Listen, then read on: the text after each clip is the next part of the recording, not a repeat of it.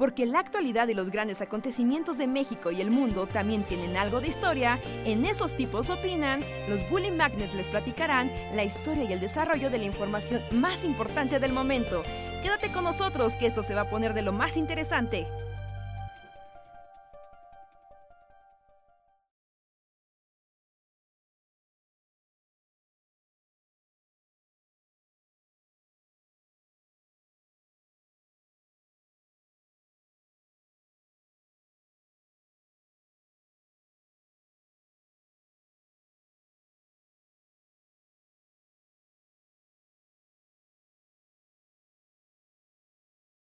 O sea, voy a hacer sets.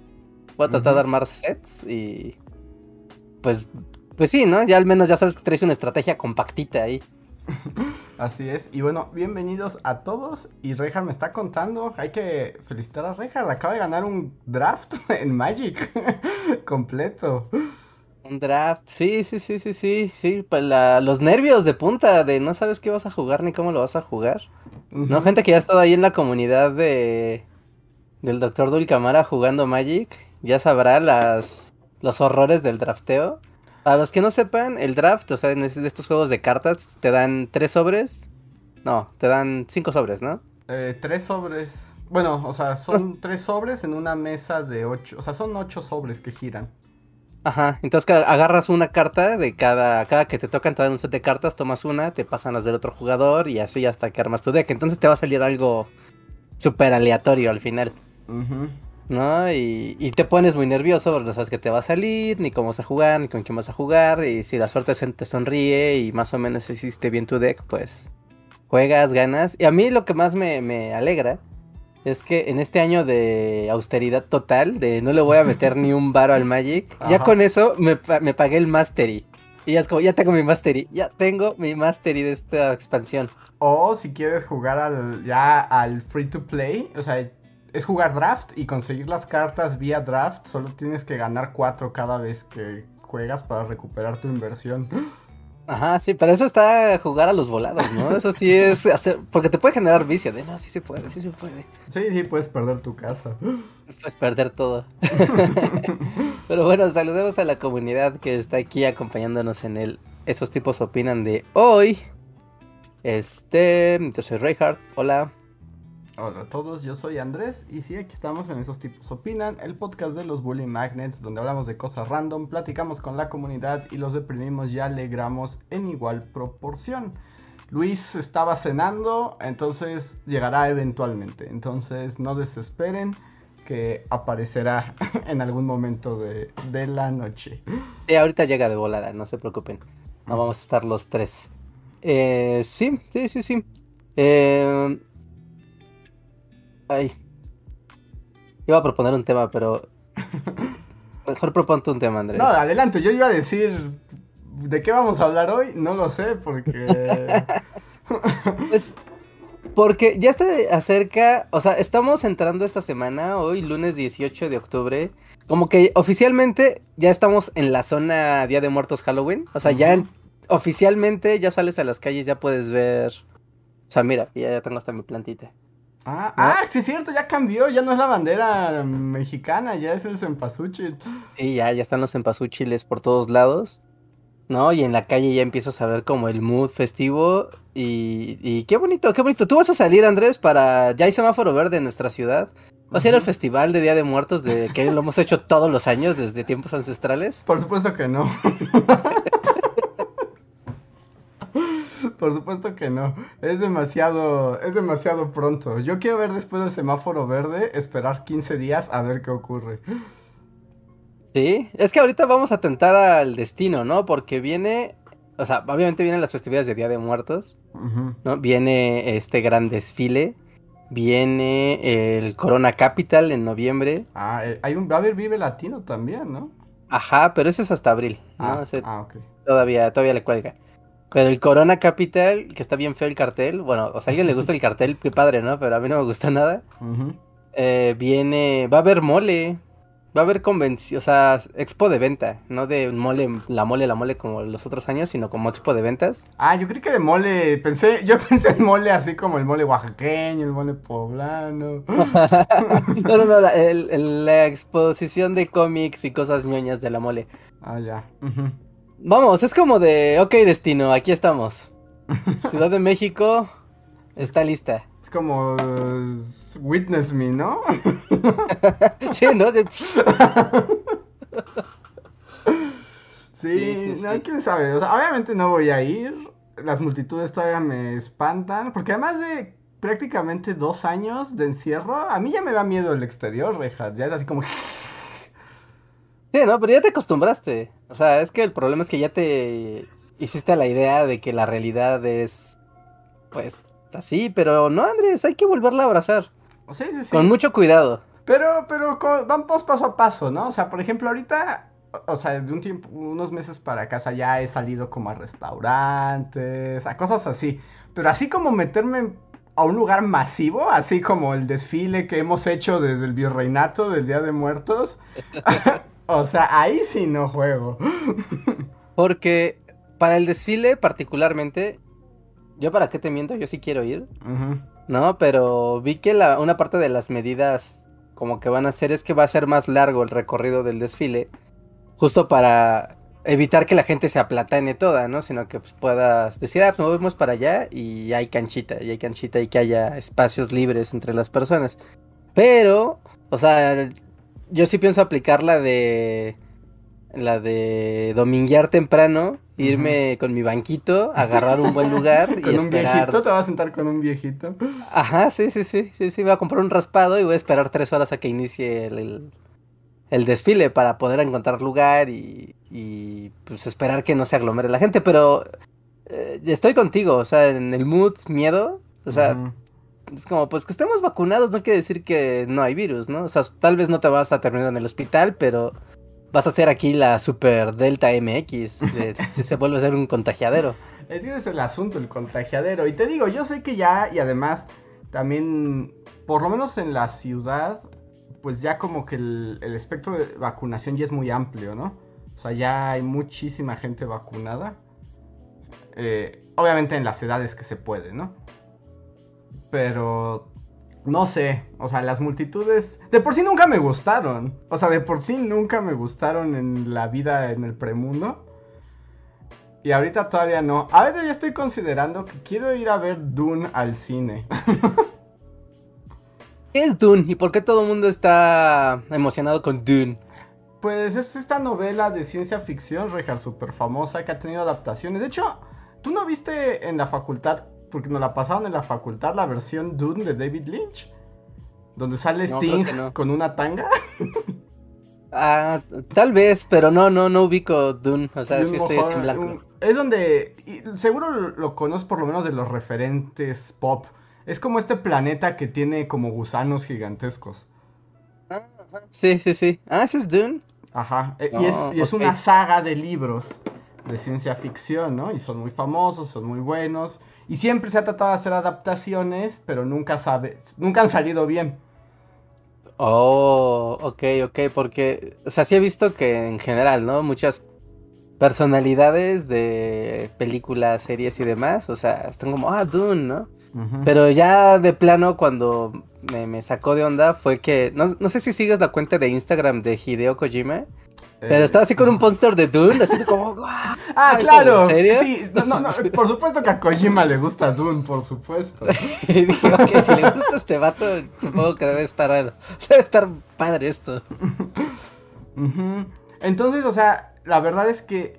Y además, parece ser, o sea, parece ser, porque ya sabes, mi desagrado lo juzgará duramente, pero parece ser que la película está buena. Y como es la primera vez que la adaptación de Dune es así como...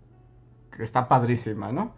Y si es una producción de esas así, de super efectos especiales y cosas maravillosas visuales y así, como que dan ganas de verla. Eh, sí, en un cine. En un cine. O sea, como que esta es la primera película que me está como tentando a de vuelve al cine, ven, ven al cine, el cine es donde tienes que verla. Mm, Sí, sí, porque ya ha pasado, ¿no? De algunas películas que están ahí, pero que no te invitan al cine. Ajá. No, tal vez Luis, ¿no? Porque él sí sabe, él sí ha ido y sí ha visto. ¿no? Para, como para hacer ese comentario más, más apropiado. Porque, sí, o sea, yo otro día pasé enfrente de un cine y estaba, venga a ver Los Locos Adams 2, ¿no? Y Ajá, y por los locos Adams 2 no me voy a arriesgar. No, o sea, no, o por ver Halloween, Hallo- ¿cómo se llama? Halloween Final, o la nueva de Halloween. Pero, pero, Jamie Lee Curtis ya había vencido a Mike Myers en la pasada con sus trampas de mi pobre angelito de la muerte, ¿no? Pues sí, pero ya ves que siempre vuelve. Es como. El... No sé, yo no entiendo la lógica de, de Halloween. O sea, porque desde, creo que desde la tercera, ya es como de, güey, ya está muerto. O sea, ya, ya. O sea, un ser humano no puede soportar eso. Ajá. No, o sea, está, está bien, pero ya es como de, no, mira, es como Jason, es como una cosa mágica. Esa cosa te mata y ya, solo viene Sí, una vez sí, al año. ahí estaba, pero bueno, solo porque Jamie Lee Curtis es demasiado cool para ser verdad. Pero no, tampoco iría al cine a ver eso. A ver, Halloween, sé, yo tampoco. O sea, está padre y me gusta mucho la saga de Halloween, pero no, no iré al cine a arriesgar mi vida para ver a Mike Myers del futuro. Ajá. Pero, pero Dune sí, y se estrena este fin, o sea, este fin se estrena.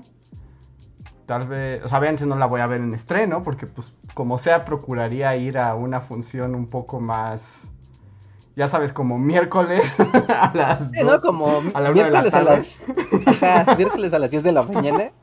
Porque Ajá. aparte como ya no hay escuelas, entonces ya no hay nadie que se vaya de pinta, entonces el cine está solo, sí o sí. o sea, ya ni eso vas a tener, solo. Pero es como lo que, lo que se me antoja ir. Pero sí, es como, pues ya, ya, la normalidad está llegando a la puerta. Pero yo digo que a ver en 15 días qué pasa, a ver si no se les pega otra vez la curva. Híjole, pues espera, ¿no? De hecho, de antemano a todo este a todo se espera que en diciembre, por la propia lógica de es el invierno, hay más aglomeraciones, o sea, y la gripe regular, Ujú. ¿no? Pues, y va, va- es como la prima del COVID, pues va a propagar, ¿no? Que se haga como un contagiadero. Otra vez, entonces, y es esperable la cuarta ola mexicana. ¿no? Y la ola numere la de su país. Así que, pues sí, y aparte ya la variante Delta pues ya es la predominante a nivel mundial. Ya, es la, ya es el COVID, ¿no? O sea, ya no. ¿Qué, qué pasó con el old COVID? O sea, ahora tú, tú eres ese, es como vintage. Es que el old ¿Cómo? COVID ya, o sea, ya, ya, ya, o sea, la Delta le ganó el mandado al old COVID. O sea, ya el old COVID es destruido selección natural por su primo más mortal. O supongo que se reproduce más eficientemente, ¿no? Ajá, old COVID ya es cosa del pasado, Richard. Sí, ya, eso está súper 2020. Ya, ya, ya, bien pasadísimo. Y no, está súper de inicios del 2020, ¿no? Estás to- totalmente fuera de onda. Pues a mí, por ejemplo, ya, básicamente ya me mandaron así como el guiño guiño, así como de, el próximo semestre vuelves a la escuela, vas a tener clases presenciales, vete como, velo aceptando en tu vida y en tu corazón, y yo, no, ya. No, no, no, no, no, ¿por qué no? No, la, la- todo el mundo demostró que la vida es más feliz a distancia. Pues sí, además ya es así como de... Ciertas, Además va a ser mi último semestre que tengo una clase. Y es así como, no quiero pararme a las 5 de la mañana por 40 minutos. porque aparte, no sé en las ciudades de, de, de todos los que nos están escuchando, pero supongo que los que viven en las grandes ciudades sí podrán ver este fenómeno, de que el mundo COVID ayudó a que aumentara el tráfico. Porque esta onda de, pues ya no me voy a subir al metro porque hay una pandemia mundial, Ujú. Pues entonces ahora pues tomo un Uber o me compro un carro o, o utilizo el de la familia, no sé, ¿no? Pero como que hace meses, cuando todavía estaba como la, la onda preventiva en Ciudad de México, tú podías ver un tráfico brutal que parecía el tráfico pre-pandemia. ¿no? Y decías, no manches, o sea, si la gente ni siquiera está saliendo del todo y está viendo un tráfico nivel prepandemia, ¿qué va a pasar cuando digan, ¿saben qué? Escuelas, todas bandera verde.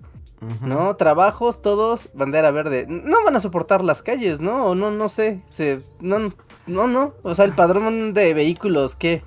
¿Explota? No, no, pues otra vez transporte público y así. No sé qué va a pasar. Eh, además, qué, qué, qué raro se acostumbra uno como a las realidades infierno que se superponen, ¿no? Pero o sea, todo lo horrible que tuvo el 2020 y la pandemia, es que lo único que estaba de acuerdo es lo padre es ya no estar como en tener que pasar 20 horas viajando en la ciudad, ¿no?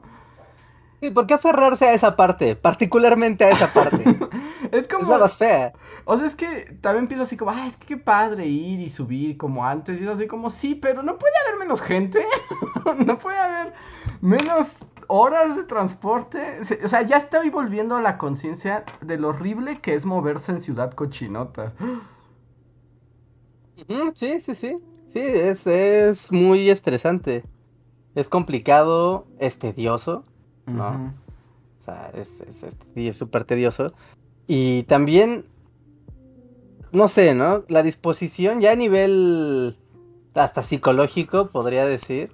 Como ¿Estás dispuesto a invertir tres horas de tu día en el transporte público haciendo nada?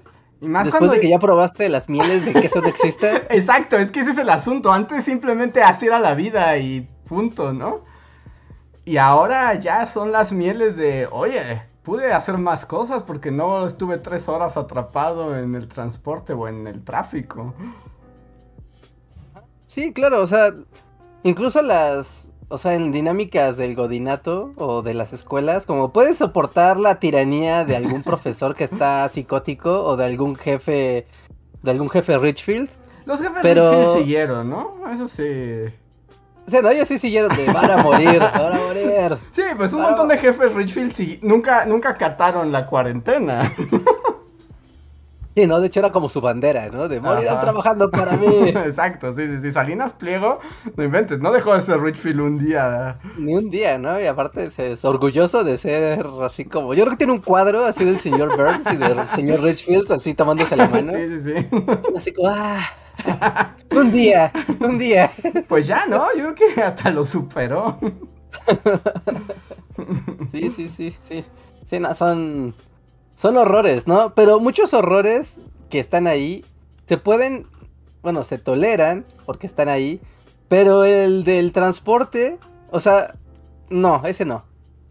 Ese no, porque ese va matando el espíritu y el alma de las personas y aparte sales, gastas dinero, eh, te vas a ensardinar en el metro o en el metrobús o en el tráfico y llegas a tu casa y en vez de salir con los ánimos de cuando, wow, voy a salir a trabajar, son las seis, llegas así todo tostado de que cruzaste la ciudad en el transporte que sea y ya lo único que quieres es cenar algo y morirte. Ajá. No, eso, ¿por qué no evitamos eso? Es como, mira, acabé de trabajar, son las seis, perfecto, voy a aprender mi mi Netflix. Es que, ¿sabes qué? Pues creo que ya habíamos dicho esto, ¿no? O sea, alguna vez. O sea, el sistema de trabajo home office y el trabajo a distancia está padrísimo. Y si pudieras tener eso y un mundo donde no temas que un virus de la muerte te asesine, no inventes. Es como lo mejor del universo, ¿no? Sí, sí, sí, sí, sí, totalmente. Es como, mira, qué padre.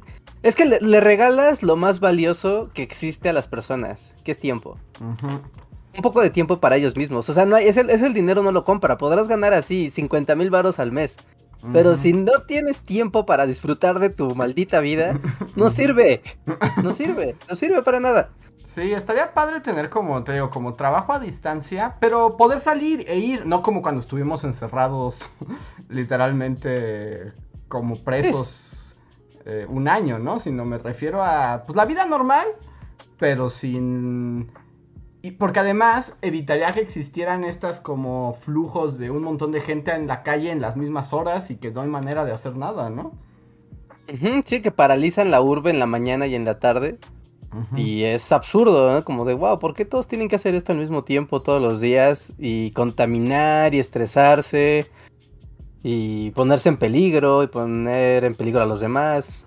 Pero he visto en así en noticias internacionales, tin, tin, tin, que en Europa, eh, por ejemplo, he visto más o menos, más o menos la misma nota, ¿no? En Inglaterra, en Alemania, en los Países Bajos y algo en Estados Unidos, no tanto en Estados Unidos, pero más en Europa, de que las personas como que es muy raro porque hasta en, en las notas lo abordan de esta manera.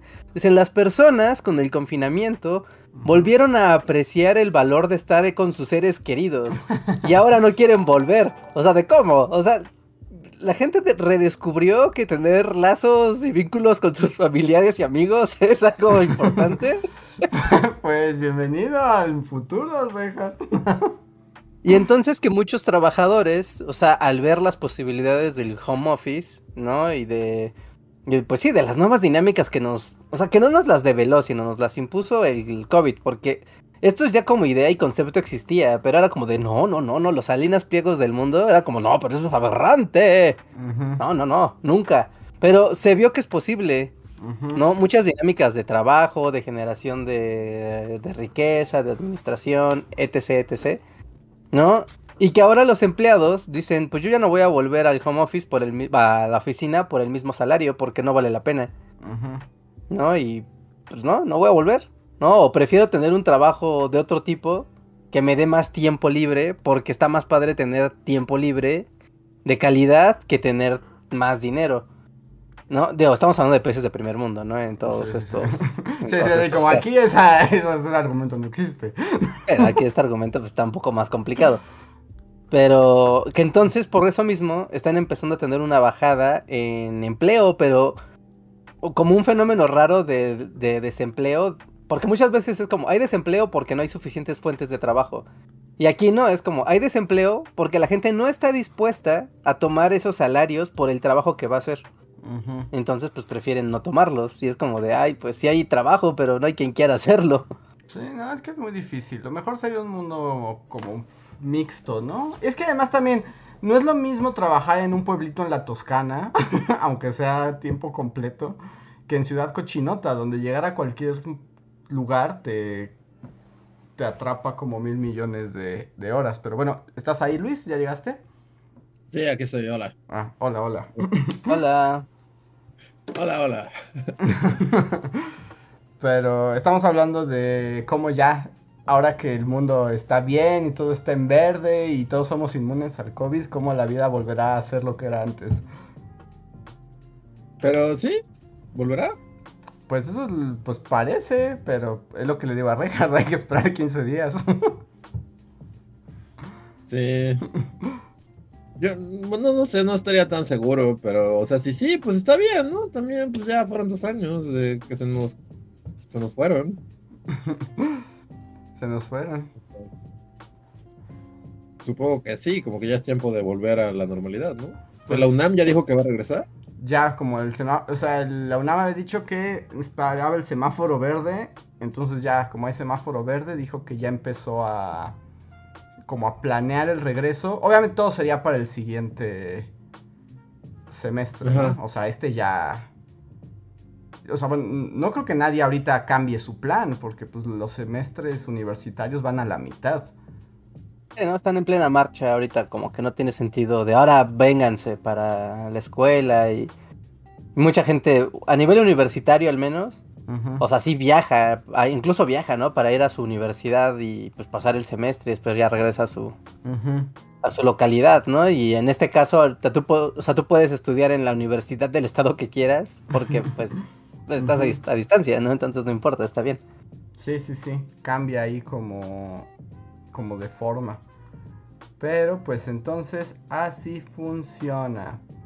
Y muchas gracias a todos los que nos escuchan una vez más. Aprovecho esta pausa para recordarles que una manera de apoyarnos y además hacer más divertida esta transmisión, porque ustedes pueden opinar, contestar y cambiar el rumbo de la conversación, es a través del super chat, un pequeño donativo que ustedes nos hacen, nos escriben algo, nosotros sin duda lo leemos y pues a partir de ahí esto se descontrola.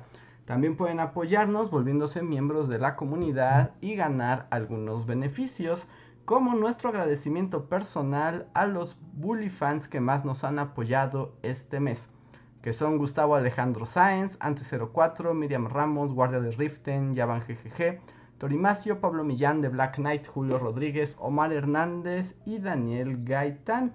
Les recuerdo que si alguno de ustedes está aquí en el en vivo, tiene derecho a un super chat gratuito, solo arroben a Bully Podcast para que podamos eh, detectar luego, luego su mensaje.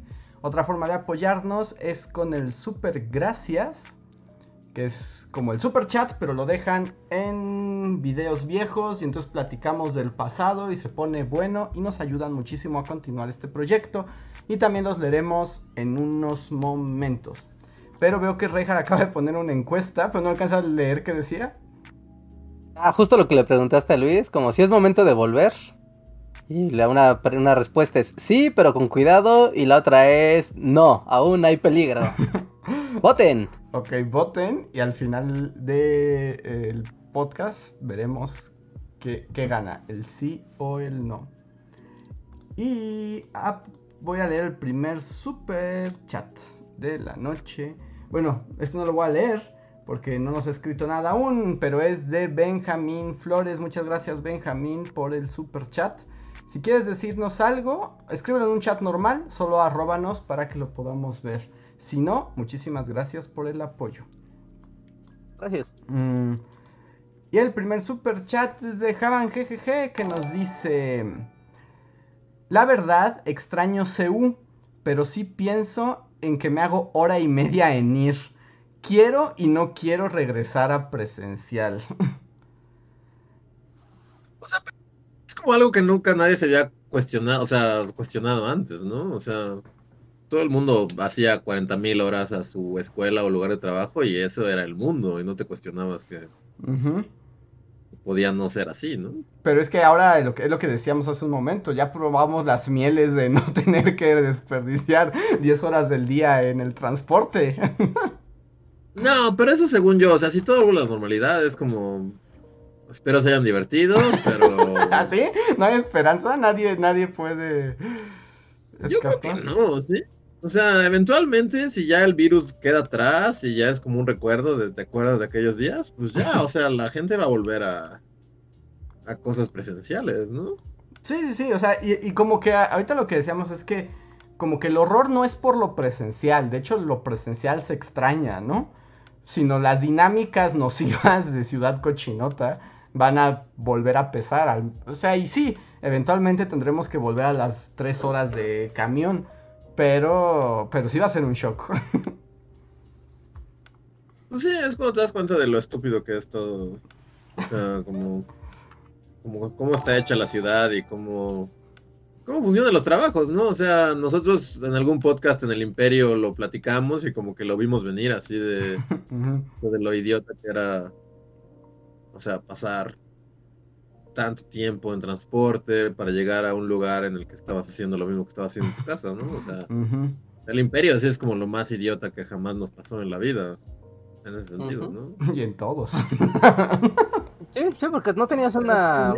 Ningún otro, o sea, era, la idiotez más grande, era como, vengan aquí a hacer lo que podrían estar haciendo en sus casas y gasten tiempo y dinero y Sí, qué horror. Solo pensar en eso es como, qué, locura y qué horror. Sí, me marea. Es que yo le estaba contando a Enrique que parece que a mí ya me van a mandar a clases presenciales el próximo semestre. Y no me preocupan tanto las clases, eso sí me gustan. Pero recuerdo que voy a tener que levantarme a las 5 de la mañana para viajar cuando no hay nadie, porque si no son 4 horas en el tráfico. Sí, pues es que es inhumana la vida moderna. Ajá. es un buen este título para el podcast. es totalmente absurdo. Sí, es muy absurdo. Ojalá y sí, ¿no? O sea, ojalá y sí ya no haya. O sea, con todo y que es horrible volver al mundo y lo que sea, yo, o sea, prefiero eso a un rebrote y, y vuelvan a amarillo y vuelvan a rojo y así como que ya espero que sí nos quedemos en verde ya forever. Sí, sí, sí, o sea, en, ese aspecto sin duda. Esperemos no volver a ese, a ese horror, así que a cruzar los dedos. Sí, sí, ahorita también como que el mood pandemia, o sea, en el planeta entero, ¿no? Como que muchos países se han ido vacunando, o sea, la vacunación planetaria aún está lejos de, ser una realidad.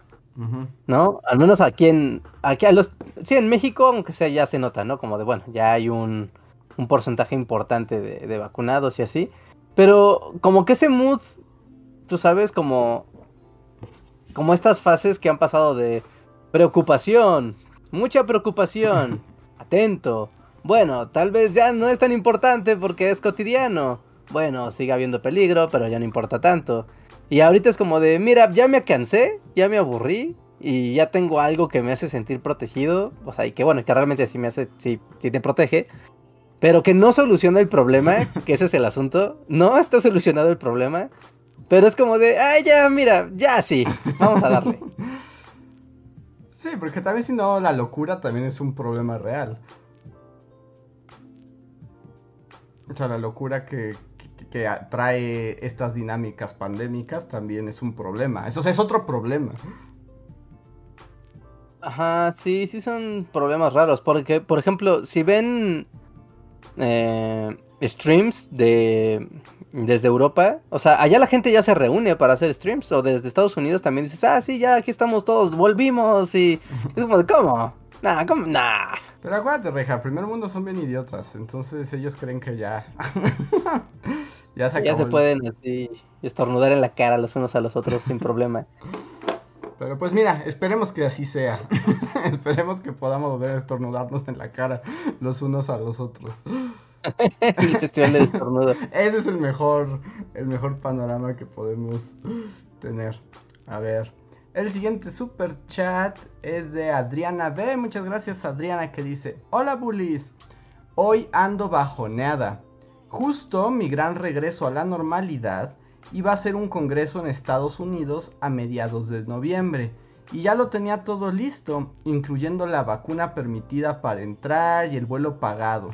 Y hace una semana cancelaron el congreso presencial y solo va a ser online. Así que me quedé pobre y sin viaje. Dale. Yo diría que te vayas igual. pues sí, ¿no? Si ya tienes un boleto de avión y tienes pase, pues digo, ve al Black Friday o algo, no sé. sí, no, bueno, no sé dónde, no sé dónde sea el congreso, pero pues ya vete y tómalos de tu compu allá, pero pues cuando acaben las horas de congreso, pues salte a pasear, si ya está pagado y tienes todo. Pues sí, si ya está pagado el boleto, pues sí. Sí, no, porque ¿para qué desperdiciarlo? O sea, aún lo puedes ocupar, ya está pagado, entonces... Y si no vas a poder recuperar tu dinero, pues mejor aprovechalo. Sí, y ya. Porque además, pues, ve a pasear. El congreso podrá ser en línea o lo que sea. Tú pasea. Sí. Sí, eso es siempre. Mira, salir a pasear y que te den aires nuevos siempre es muy sano. Entonces, esa es la, la bully recomendación. A ver, el siguiente super chat es de Oscar Luevano Rivas. Muchas gracias, Oscar. Que a ti te digo lo mismo. Que si quieres escribirnos algo, puedes ponerlo en un chat normal y con gusto lo leemos. Si no, te agradecemos muchísimo tu apoyo. Gracias. El siguiente es de El Tecolote que nos dice, en épocas como estas quisiera ser programador. ¿Qué para no salir de casa? Pero los programadores también les pasaba lo que dice Luis, ¿no? Que luego lo sacan a una oficina a hacer lo mismo que podrían hacer desde su casa. Que todos realmente, ¿no? O sea, lo platicamos en aquel podcast, pero desde que hay internet, o sea, es la cosa más idiota que la gente se reúna para tener que trabajar en un espacio, ¿no? Cuando la mayoría de las cosas, o sea, pues todo se manda por internet y por Dropbox y por Gmail y cosas así, o sea. Sí, sí, sí. Presenciales son necesariamente presenciales, ¿no? O sea, a menos de que trabajes para una empresa donde vayas y todas las computadoras estén acá en una red privada y sea como de no, o sea, no hay flujo de información al exterior de este lugar. Pero esos son como casos muy contados que digas, ah, pues no sé, ¿no? Es una empresa, un banco, es una empresa de finanzas, no sé, ¿no? Algo muy, muy concreto que digas, esto no puedes traerlo en cualquier lado. Pero, pero no, como dice Luis, es, es, es totalmente innecesario. Porque incluso o sea, algo como súper ridículo que ya es como rosa con el colmo. Estás en una oficina, ¿no? O sea, estamos en una oficina Y entonces, eh, pues ya cada quien está en su compu, ¿no? Haciendo su trabajo que podría estar haciendo en su casa, pero bueno. Ajá. Y entonces dices, bueno, pero está en contacto físico con tus amigos o con tus compañeros de trabajo. Pero curiosamente, aunque tengas a tu compañero enfrente, así, en la mesa de frente de junto, le estás hablando por Messenger. sí, sí, sí, pasaba. sí, sí, te Es estás comunicando con la computadora. No, porque estamos hablando por Messenger? Si literal, solo tengo que voltearme y abrir la boca y decirte, hey, hola, ¿qué onda? ¿Qué estás haciendo? Pero también porque luego, por ejemplo, si recuerdan esos momentos imperiales, o sea, tampoco no podías hacer eso, porque estaban los centinelas del sistema, así como rondando, y la gente luego no podía hablar libremente. Sí. No, razón, o sea, vas a un lugar de opresión. a Ah, bueno, sí, pues esos son las oficinas, real, lugares de opresión. Sí, ajá, exacto. obvio. Ah, Está implícito. Sí, sí, sí, es, es parte del asunto, es ir, a- es ir al lugar de opresión. Por ejemplo, ¿la UNAM sí va a volver a clases o no? Te digo, ya dijeron que sí, pero que van a empezar a armar su regreso a clases por el semáforo verde, entonces sí va a volver el siguiente semestre. Todavía no especifica si va a volver full full como en nuestros tiempos, o va a ser escalonado, o mixto, o algo tendrán que hacer, por lo que ya comentábamos el otro podcast de que ni agua hay en la UNAM. Entonces. No sé exactamente cómo va a funcionar, pero ya con el semáforo verde ya empezaron como su planeación al respecto. Sí. Vaya, vaya, vaya. Pues sí, sí, sí, sí. Un mundo mixto. Mixto y a elección, así de, mira, ¿quieres ir a la oficina? Adelante, porque tal vez, no sé, ¿no? Tu dinámica en tu casa o lo que sea, es mejor ir a la oficina. Pero si no quieres, pues puedes hacerlo a distancia y entonces la oficina no queda como un espacio como un espacio muerto e inútil, porque digo, también tiene tiene sentido, ¿no? La existencia de un espacio para trabajar. ¿no? Y que digas, ah, bueno, es que en mi casa, no sé, vivo con otras cinco personas y es un desastre aquí que estamos todos al mismo tiempo y pues mejor voy a la oficina. Pero opciones, opciones, que la realidad te dé opciones. Y tal vez No, con eso... eres un esclavo. Los esclavos no tienen opciones. Lo peor es que es cierto. Pero sí, por supuesto que sería mucho mejor si, si hubiera la posibilidad. Ahora que también hay que pensar que hay empresas, o sea, yo ya escuché de algunas, que de plano ya van a reducir su trabajo presencial. Así. Porque también ya se dieron cuenta de lo que les cuesta tener pisos enteros en edificios, con luz, sistema de internet, etcétera. Entonces también el señor sistema está diciendo, "Mm, o sea que puedo tener un montón de esclavos en sus casas y no les tengo que pagar ni el café. Es como, adelante. Entonces también ahí está ese otro lado, ¿eh? Sí, ¿no? Sí, y pues. para el señor sistema, pues mira, si sus obreros son más eficientes, igual o más eficientes, pues es como, ok, quiten la oficina y así nos la seguimos porque pues así más dinero para mí. Ujú. sí, sí, el señor sistema ahí. Y además, es que además el regreso a la normalidad tiene que ver mucho con las personas como individuos, con también el grupo al que, al que pertenecen, porque digamos, no es lo mismo la situación de los oficinistas y de cierto tipo de oficinistas, ¿no? Que gente que hace trabajo de campo o los niños, ¿no? Que los niños ahí presentan una problemática muy, muy muy distinta de su encierro, los papás que ya quieren matar a los niños, los niños que ya no... Yo tengo así, o sea, coincidió justo, tengo ahora sobrinos pandémicos, así como niños chiquitos que la pandemia, y ya no saben ni relacionarse ni hacer nada, ¿eh? Ya es así como niños de burbuja, ya viven así flotando en el éter, necesitan... Son niños pegados a un celular que no, no pueden articular más de dos palabras, ¿no? Estos son más O sea, sí chiquitos saben, todavía. No lo hacen. Todavía son Ah, ok, ok. son más chiquitos. Y si es así como de, ay, estos niños creo que necesitan ver otros seres humanos. Y los papás también, porque ya están volviendo locos. Ya, ya, ya sé, porque yo los niños que he visto, con los que he tenido contacto, sí es de, wow, este niño lleva demasiado tiempo expuesto, después, expuesto a ese celular. Que hasta les parece muy incómodo mantener contacto visual, o sea, ni siquiera hablar. No estamos hablando ni siquiera de, decir, ay, hola, ¿cómo estás, pequeño? Ah, mira, este, tengo aquí un carrito, ¿quieres verlo? Es como de, ¡eh, otro ser humano! como si fuera una tortuguita. Así, Sí, no, a mí ya me tocó como escuchar, o sea, como en torno a mis sobrinos, justo, pero dos ocasiones como que se han encontrado con otros niños, ya como saliendo así como al parquecito o algo así.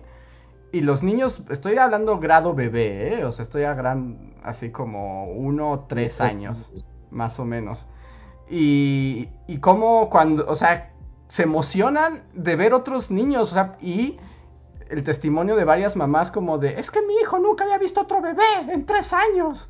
Es así como, ni siquiera eran conscientes de que existían otros humanitos como ellos. es como yo, yo soy el único bebé del planeta. el único bebé de la existencia. Entonces sí es como raro. Entonces también dices, no, pues es que tampoco, o sea, los bebés no pueden creer que son el único bebé del planeta. Sí. Lo cual tiene un grado ahí retorcido, ¿no? Siendo que somos personas que vivimos en una urbe con millones de personas. O sea, literal al otro lado del muro hay personas. Sí, sí, sí. No, va a estar bien divertido ver las, los efectos que esto pueda tener. Al grado, eh, bueno, dependiendo también qué, qué tan rápido se solucione, ¿no? Porque supongo, bueno, quiero pensar que también los niñitos Aquard, así, así como la próxima semana ya los empiezas a mandar con niños y todos, pues luego, luego agarran en la onda, ¿no? ¿Eso o son caníbales? oh, pueden volverse caníbales. Era la otra posibilidad. Entonces, también los niñitos Aquard necesitan necesitan otros amiguitos. Sí, sí, sí. Ahorita nada más como comentando el super chat que dejó el tecolote de que le gustaría ser programador. ¿Por qué no te vuelves programador? Eh, hablando de internet y cosas que puedes aprender a hacer en internet, como que ser programador es lo que más te invita. ¿No? Hay un millón de páginas para hacer eso, tanto con cursos como de forma gratuita o, o de paga. Y el otro día estaba hablando con un programador y, o sea, pero un programador de estos ya viejunos. Ajá. Y, es muy chistoso, ¿no? Porque, o sea, ya sabes, ¿no? De estas personas que están, que escriben código de memoria y que sí se saben así todos los comandos. Ajá. Y, es como de, wow, o sea, no utilizas herramientas como el Sublime Text o estas cosas que te van autocompletando, ¿no? El código. Y dice, no, no, o sea, bueno, sí lo ocupo, pero es más para, para darle velocidad, ¿no? Y hablando con programadores como nuevos, pero nuevos nuevos, o sea, gente que ahorita está en la carrera, ¿no? Y que están aprendiendo a programar y es como de, no, no se sabe ningún comando, ninguno, porque ocupan un montón de herramientas que ya automatizan todo. Y en realidad es más como el proceso creativo de, ver cómo, qué quieren ensamblar, pues más que de saber cómo se ensambla, ¿no? Y es como, wow. Pues ya le llegó, ya le, pues eso le pasa a, con todos los trabajos, un montón de trabajos, ¿no?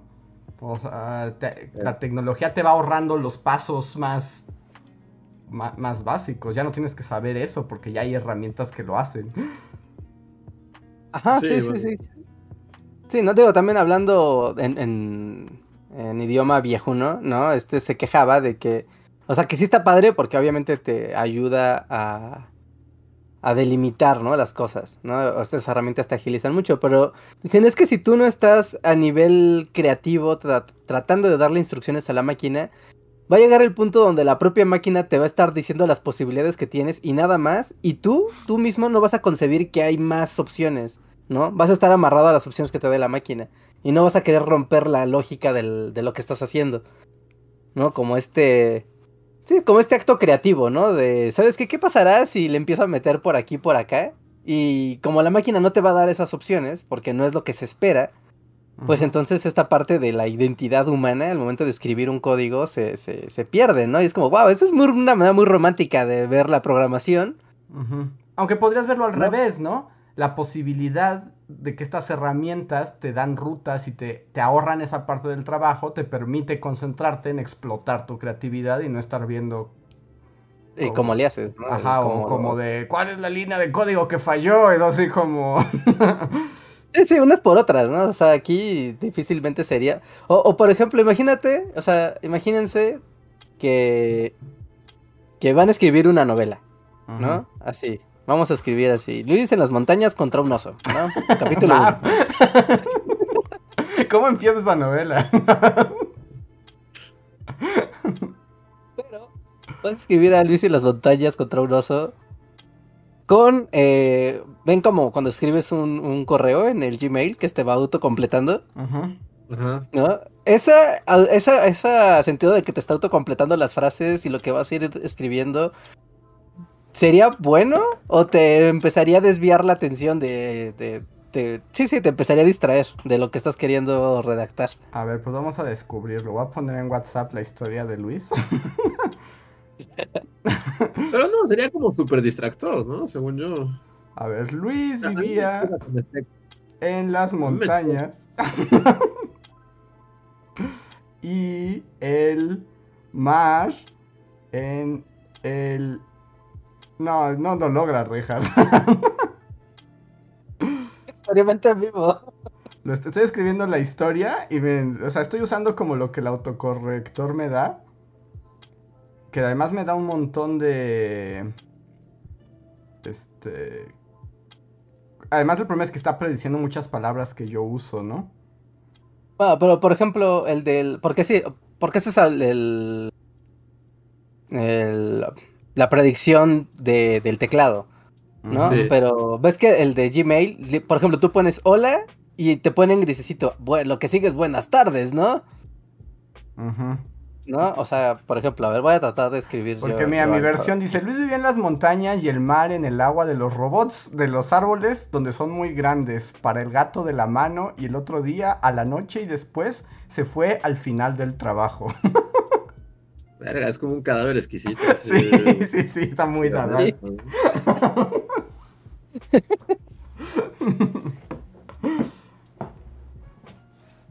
Sí, entonces.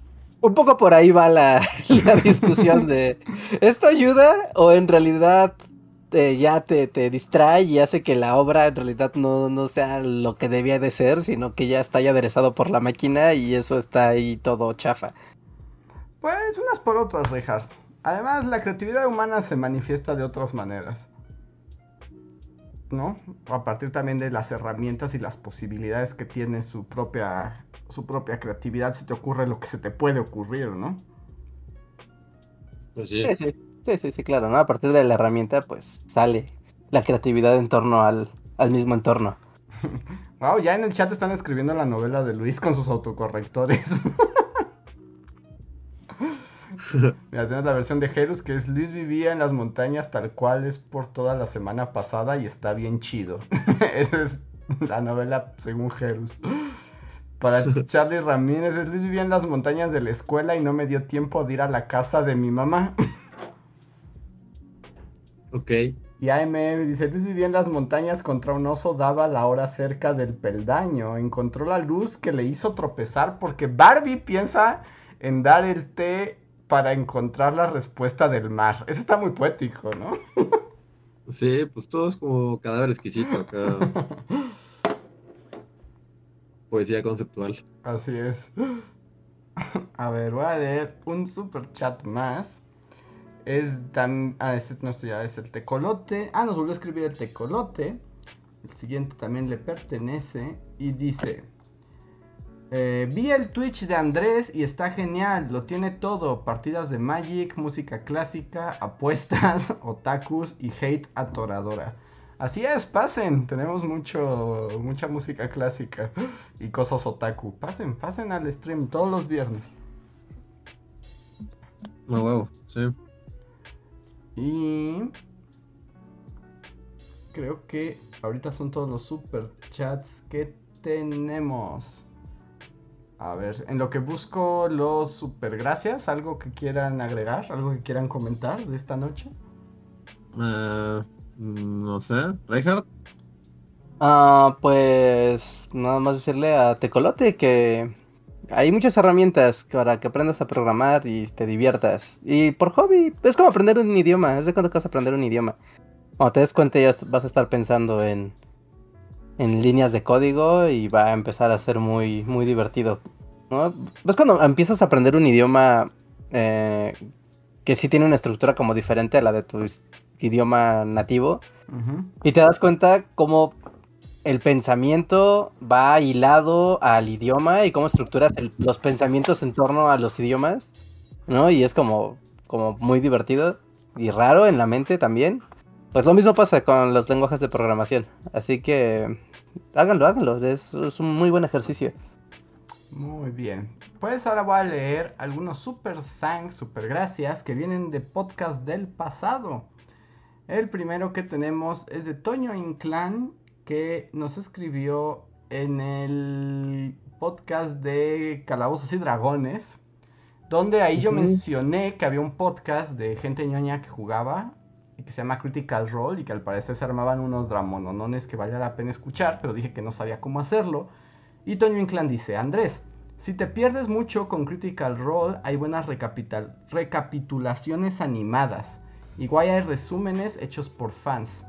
Y en los comentarios siempre hay quien marca los momentos claves de cada episodio para no tener que chutártelo todo. Por cierto, ya merito van a empezar una nueva campaña. Gracias por la info, Toño Inclán. Y de hecho, ya vi que esos de Critical Role van a tener hasta su caricatura.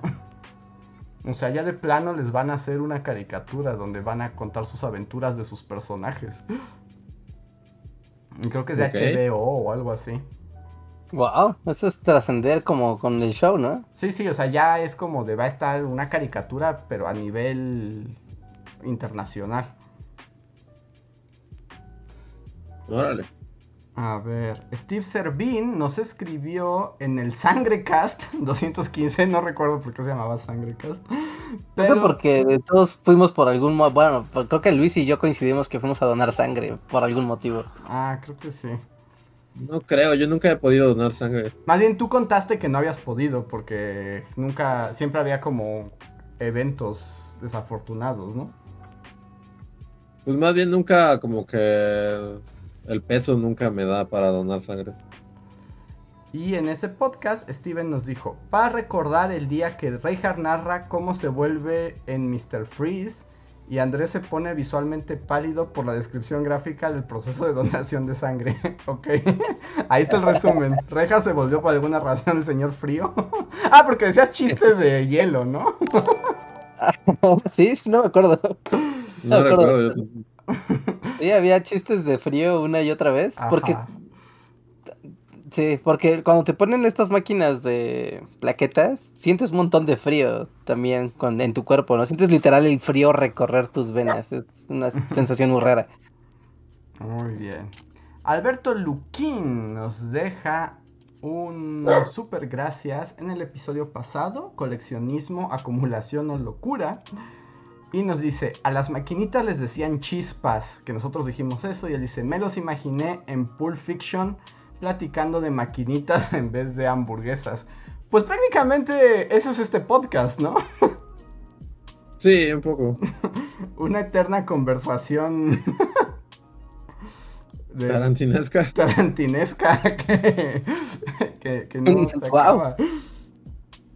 Es una buena descripción. Tal vez demasiado buena. Sí, sí, básicamente hacemos esto cada, cada dos días. Muchas gracias por el super gracias, Alberto Luquín. Y Carlos Tonatiuh nos deja otro también en el pasado y nos dice: Hola Bulis, este tema de los arcades es muy interesante y apasionante. El buen Artemio Urbina hace esfuerzos muy grandes para la preservación de esto aquí en México y por él también conocí un proyecto llamado Mister que es un dispositivo que usa chips especiales llamados FPGA que replican el comportamiento de una placa electrónica a nivel fierros. Y actualmente hay un esfuerzo muy grande y en el cual se involucra Artemio para preservar todo esto ya que con eso se pueden replicar a nivel electrónico una placa completa en el futuro Y para los usuarios es como tener todas esas arcades en su casa, en tu televisión, con HDMI y todo simple. Como el resultado final es como de, ay, pues yo tengo un emulador bien padre, pero el trabajo que hay ahí para que sea preciso es increíble. O sea, el nivel de ingenio que hay para hacer estas cosas es, sorprendente. Así es, y claro, por supuesto que Artemio es como el gran el gran guardián de los videojuegos en México y le mandamos saludos. Sí, sí, sí, saludos, saludos, saludos ahí al show. Y si no, pues pueden conocerlo, busquen. De hecho, tiene tu Twitter, ¿no? Así se llama, Artemio Urbina. Sí, Artemio, ajá, literal. Sí, de hecho tiene, ah, desde que empezó igual la pandemia, porque tenían el, tenían el, tenían su podcast, pero ahora tienen como un podcast conversatorio nada más, Rollman y Artemio, que así se llama, Rollman y Artemio. wow, me gusta, me gusta lo simple. es como, wow, sí. No, búsquenlo, está bastante padre. ¿no? Ya streamean noche, o sea, es así como para los tecolotes del internet, eh, porque creo que empiezan a las 9, 10 de la noche y acaban a las 3 de la mañana. Pues entonces es como tu team, ¿no, Richard? sí, es como, wow, es el mundo nocturno, unidos. Ajá. Sí, así que únanse, únanse, esas comunidades son bastante padres y muy proactivas. Así es. Y pues ahora sí estamos en un aprieto, ya no tenemos superchats ni nada. Estamos nosotros solos contra el mundo. Oh no, gente, dejen sus superchats, es lo que hace que esto que esto gire. Y también dejen su like también, por favor, dejen su like si andan por acá en la conversación. Eh, déjenlo aquí en el video, eso nos ayuda mucho para eh, que YouTube nos tome en cuenta e ir creciendo los canales. Y bueno amigos, ¿les gusta algo? Ah, yo quería retomar la conversación del principio con Luis. Luis, ah, ¿vas a ver Dune? Pues sí, o sea, supongo. Pero, ¿ya va a salir? Este viernes. Ah, ya sale, ya este viernes. Ajá. Es que este en este mundo de la normalidad que vuelve, yo le decía que si algo me está llamando volver al cine, es esa película. ¿Sí? Sí. Este, yo ya volví al cine varias veces. O sea, yo realmente, pues sí, ya. O sea, la de James Bond, ya la vi en el cine. Este, Halloween la intenté ver en el cine, pero la semana pasada estúpidamente compré boletos eh, para Halloween, ¿no? El estreno, así. Ajá. Y resulta que no me di cuenta que era en español. Ah, ajá. o sea, nos tuvimos que salir, o sea, eventualmente fue así de, oye, gordos, vamos de aquí. Fue como así, o sea, neta. ¿De plano? Sí, no mames, o sea, literal, porque, o sea, la primera escena es como un niñito, ¿no? Escapando así de Michael Myers. Y pues ven que en Halloween, o sea, a Michael Myers le dicen The Boogeyman, ¿no? O sea. Sí varias veces se refieren a él como The Boogeyman. Y dicen el señor del overall. No mames, bueno fuera que dijeron el señor del overall. Literalmente la primera es como así sale Michael Myers y el niño es como era el coco. ¿El coco? Ajá, y varias veces, o sea, como en, inglés se llama, le, dicen en la película The Boogeyman of Haddonfield, ¿no? Se llama el pueblo. Ajá. Y, continuamente se refiere así, es como el nombre de asesinos seriales, como, ah, The Boogeyman of Haddonfield. Y aquí en la película continuamente es como, y entonces recordamos a las víctimas del coco de Haddonfield. y a cada rato le dicen el coco a Michael Myers, y es como, película, ¿qué pedo? O sea, y fue tan, tan incómodo que neta aguantamos 40 como media hora. Ajá. no, no, esto, esto no lo está logrando. Y nos, nos salimos. Pero sí, o sea, pues ya, ya vi varias. O sea, no sé ustedes si no han vuelto al cine así como, ¿no han ido al cine en años? No, yo no he ido al cine desde hace dos años. Desde, la pandemia ya no he visto Ajá. No, yo también ya vi la de James Bond. No, yo sí, yo, yo la neta, en, aspecto cine sí medio me ha valido. O sea, yo, yo sí. Y, y y justo ahora que hablas de Halloween, yo te iba a preguntar, porque le pregunté a Reinhardt, que porque hay otro Halloween si Jamie Lee Curtis no había matado a Mike Myers en su casa de, de mi pobre angelito de la muerte, que tú nos contaste. Pero no, no lo mató, lo dejó ahí como quemándose y entonces llegaron, llegaron los bomberos y, y lo apagaron. Es una pendejada de película. Pero al menos, bueno, en inglés no, no se escucha. Wow, Reinhardt es como. De repente volteé y la lámpara de Reinhardt estaba así con. Sí, eh, como lo iba. Este, pero, debo decir, no sé si lo conté al aire, pero creo que soy como muy sensible a la, a la, a la o sea, como que Michael Myers realmente en un modo muy inconsciente me da mucho miedo, porque creo que ya había dicho que tuve una pesadilla con él, no sé si lo dije al aire. Sí, Ah, sí, sí, sí. alguna vez nos habías dicho. Y, y, o sea, pues como decimos, ¿no? Las pesadillas, o sea, al momento en el que están pasando, el, el nivel de ansiedad y el nivel como de, de ver así, venir a Michael Myers caminando así con un cuchillo, realmente sí te hace despertar en terror, ¿no? Y esta vez, aunque, aunque solo vi como los primeros media hora de la película, Ujú. por, y, era- y porque era el coco, o sea, literal, en la noche otra vez tuve pesadillas, toda la noche tuve pesadillas con Michael Myers, de nuevo, así. Con el coco. Con el despertaba coco y de de- Ajá. Ajá, con el coco de Haddonfield, ajá. O sea, y despertaba y era así como de, "Ah, eso no fue una pesadilla. Y así como, de, bueno, a ver, abre los ojos. Y es como, ay, no, porque voy a ver a Michael Myers aquí. O sea, literal, sí, sí, no sé, hay, algo. Porque ningún otro personaje como de películas, no sé si ustedes tengan como alguien así de, no sé, Freddy Krueger o Jason o así, como que ninguno, o sea, por alguna razón, el efecto Michael Myers sí es así como que inconscientemente me da mucho miedo Mm, y ah, me produce pesadillas. Yo no tanto con un personaje, o sea, así, pero por ejemplo, yo si veo cualquier cosa de vampiros, voy a soñar con vampiros. Así, automáticamente. Pero está padre soñar con vampiros, ¿no? O sea, sueñas con Tom Cruise y así, Antonio Banderas. No, no, no todos los vampiros. ¿Tienes vida eterna o, o- o cómo? No, no, no, más bien como una onda acá Salem Slots, o sea, como hay un vampiro y te va a chupar la sangre y va a convertir en vampiros a la gente que conoces. O sea, eso es como lo Ajá. que me generan los vampiros. Siempre, de alguna manera, se integran a mis sueños.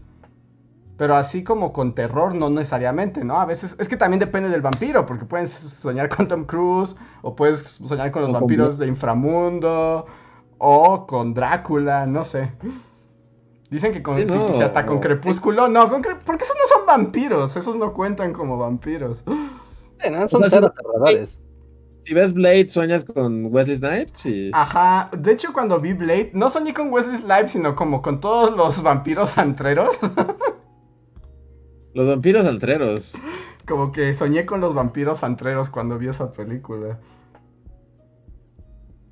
¿Es, es buena esa película? Sí, ¿no? Nah. Ah, mames, es muy buena Blade. Blade es Vamos a buena, tener sí, Blade es buena. un debate. Sí, no, no estoy con Luis. Sí, Blade es buena, es muy divertida. Buena, la 1. Ajá, la 1. Sí, ¿Sí? Blade, Blade. Blade uno. Yo no sé, o sea, yo me acuerdo que cuando la vi me gustó normal, pero al día de hoy no, no, no sé si podría decir que Claro. es buena película. Yo hasta el día es- de hoy recuerdo el nombre, o sea, recuerdo el nombre del villano. Yo no, ¿cómo se Porque es llama? como el nombre más 2000 de la historia. Se llama Deacon Frost. Wow, sí es el nombre más 2000 que hay. Pero Deacon Sí. Frost es la neta, ¿no? Y Blade y este... Y el hombre que le da como... que es como un viejo. Ajá. Es buena. Y luego Deacon Frost va y mata a todos los este, vampiros este, de la vieja escuela, ¿no? Sí, Me acuerdo que a uno lo, lo, lo ponen como a la- a la- al amanecer y ellos están como vestidos como motociclistas, así. Ajá. Y el güey se, se- se derrite y explota enfrente. Es muy buena, Blade. Díganos en el chat.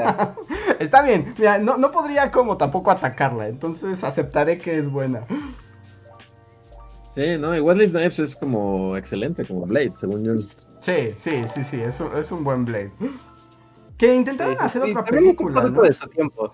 No, también es de su tiempo y funciona en la lógica de lo 2000ero a tope. Ajá, es que precisamente como que encapsula lo 2000ero así, full. Es como. La 2000eriza, así. ¿Pero qué ¿Hicieron- ¿Intentaron qué? ¿Hacer Iban qué? a hacer un remake, ¿no? De Blade, ¿o lo hicieron? Bueno, no lo han hecho, pero como que está ahí. O sea, porque de hecho la segunda la dirige del toro, pero esa yo nunca la vi. Eh, esa yo recuerdo haberla visto, pero ya la olvidé. Son como esas Sí. películas como que no, no, no pegan en, en la memoria. Ajá. Y la 3, pues solo sé que es muy mala y nunca la vi tampoco. Pero la que sí vi un montón de veces en el canal 5 fue. fue Blade 1. Ujú. Y que una vez, justo co- como esta onda de que también eran de las películas, las primeras películas de superhéroes que había, ¿no? Bueno, como de cómics más bien. Ah, Ah. como de cómics, ajá, sí, sí, sí. Como derivado de la Spawn manía, Ajá. como que... Que por ejemplo, si ves la película de Spawn, eso sí es lo más 2000 que unos ojos puedan contemplar. Tú eres noventas, ¿no? Spawn debe ser antes del 2000. Debe Sí, ser como del noventas. 98. Pero no es como no. Sí, Spawn es 90. A ver, el, el juego de Luis. ¿Cuándo es Spawn? Que Luis? es 98. 98 voy a decir. Tú Pero jugar. 96. Yo diría de que 96. Ah, igual más atrás. Sí. Yo, yo- yo voy a decir 97. No inventes, Luis es un campeón, es el 97. Ah, 97. Sí. Wow. Es- Sí, pero esa, esa película es como. Esa sí es una cochinada, ¿no? Sí, es una cochinada por donde la mires. Sí, era como para... Para asombrar, asombrar adolescentes. Ajá, era como edgy adolescente, ¿no? De ese momento. sí, Si estabas fuera de ese rango de edad y en ese momento espacio, no, no hay... No hay modo de que te guste Spawn. y ya nadie la ha visto, ¿no? O sea, nadie en este planeta. O sea, si yo le pregunto a un adolescente si vio Spawn, o sea, no hay forma. No, así que te alejes. de saber quién es Spawn, ¿no? Sí, no, no, ¿O Spawn sí? ¿Los ya... adolescentes siguen sabiendo quién es Spawn? Pues nada más los que sean demasiado ñoños de los cómics, pero si no, no veo la posibilidad. Ah, sí, estoy viendo el traje, está bien horrible. Además era como de los primeros CGIs que había, entonces... Porque también el chiste de Spawn en los cómics era como su capota, ¿no? Ajá. Y exacto, aquí, su capote. y aquí era como de CGI, pero de Serafín, y la neta es que... Aquí era CGI Serafín. Pues es que era el 97 también. Ah, Sí, sí, sí. es- pero en su momento era impresionante. En su momento, en su momento. Era como, wow, Spawn. Sí, yo me acuerdo que hasta de niño era como, esto es una cochinada. sí, ni- ¿no? una cochinada morbosa, ¿no? Como que te daban ganas de seguir es una viendo. cochinada de- nacota, así. A mí la película de Spawn nunca se me hizo así como... O sea, me acuerdo que las escenas del infierno sí eran así como tu protector de pantalla de Windows 97. sí, sí, era. El, el Violator, así, güey. Sí, sí estaba bien nacota. Que a mí, por Pero ejemplo... bueno, volviendo... ¿Ah, qué? Ah, que, que yo, de alguna manera, yo como que me obligaba a que me gustara esa película porque me gustaban mucho los muñecos de Spawn. O sea, las figuras. Las figuras me gustaban muchísimo. Me gustaban tanto que pues era como de, sí, te gusta Spawn, pero en realidad lo que me gustaban eran los juguetes.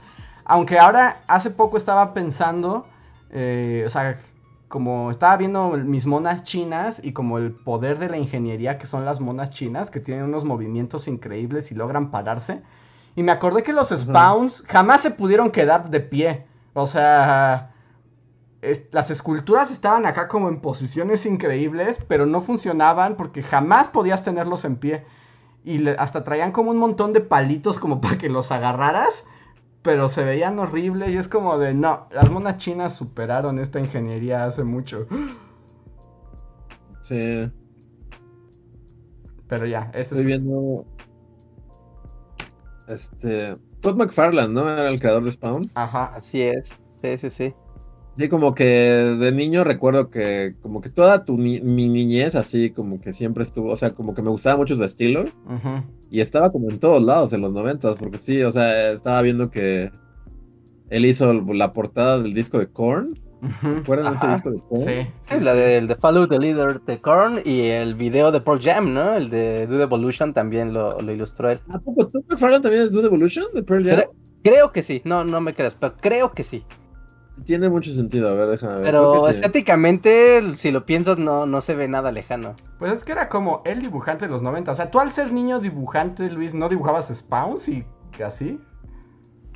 No, o sea, porque justo lo veía como algo así, o sea, me acuerdo que, que, o sea, mi hermano tenía el, la portada, el disco de Korn y solo veía la portada y el arte del disco y era como, Dios mío, así jamás dibujaré como este güey, o sea, así se me hacía como un genio, así como, como Ah, mira, emular sí. así y, ese estilo. Y sí, ya ahorita lo estoy viendo otra vez. Y sí, o sea, sí está muy cabrón su estilo. Y Spawn, sí, o sea, sí, seguramente tuve mi etapa así en, en sexto de primaria de dibujar cosas así spawneras, así calacas con. Sí, es que yo tuve mi momento. Mis cuadernos estaban llenos de pseudo spawns, ¿no? Sí. ¿Qué, no? Sí, sí, sí. O al menos del logo, ¿no? O sea, si de plano no podías dibujar nada, el logo de Spawn. Ah, ese era Ya. clásico como del amigo escatero que le hacía el graffiti. Usaba el logo de Spawn. Ajá, sí, no. En una banca ibas a encontrar así dibujado el, el logo de Spawn. Y sí, Mm. mira, el video de Dude Evolution de Pearl Jam, sí, la- está animado por Todd McFarlane. De hecho, sí. ¿Sí? Sí, sí es él. Pues es el rey de los noventas, ¿no? Y también el video de Korn, de Freak on a Leash, también lo hizo él. E- ese sí, ¿no? No, Es de. Sí, Freak on a Leash, sí. Sí, ¿verdad? Freak on a Leash, a ver, ¿en- ¿en qué año salió esa canción, Luis? 90 y. de- debe ser. A ver, espera. Freak on a Leash, The Korn, no, The Korn ah, salió en... 2000. 2000. Andrés, ¿quieres jugar? No, yo no tengo idea de qué estás hablando, ni siquiera. ¿Nunca recuerdo. viste ese video? No, ay, seguro viste ese video, ¿No ¿no? viste ese video? O sea, no, no. No, no jodas, es- era, era una bala, salía, la bala salía del- de, la caricatura y luego era una bala como pasando por cosas. Todo el Por video era como-. No por una gasolinera, por un tanque de agua. ¿Cómo se llama? seguía. ¿Cómo se llama la canción? en cámara lenta. No, nunca. No, el de Evolution. sí. La bala se encontraba con Korn y Korn con, su, con sus con sus sonidos guturales regresaba a la bala donde venía. Con un... Ajá, con sonidos raros de. ¿Cómo se llamaba el cantante? Este. Jonathan Davis. Jonathan Sí. Davis con sus sonidos raros que hacía con su, con su boca, regresaba a la bala, ¿no? No, a ver. Ya, sí, No, ya, ya lo puse en el no. chat para, para que lo, lo busquen. Gente del chat también. Ahí está Freak on a Leash de Korn. Búsquenlo y vean eso. Y, si no- y el otro video.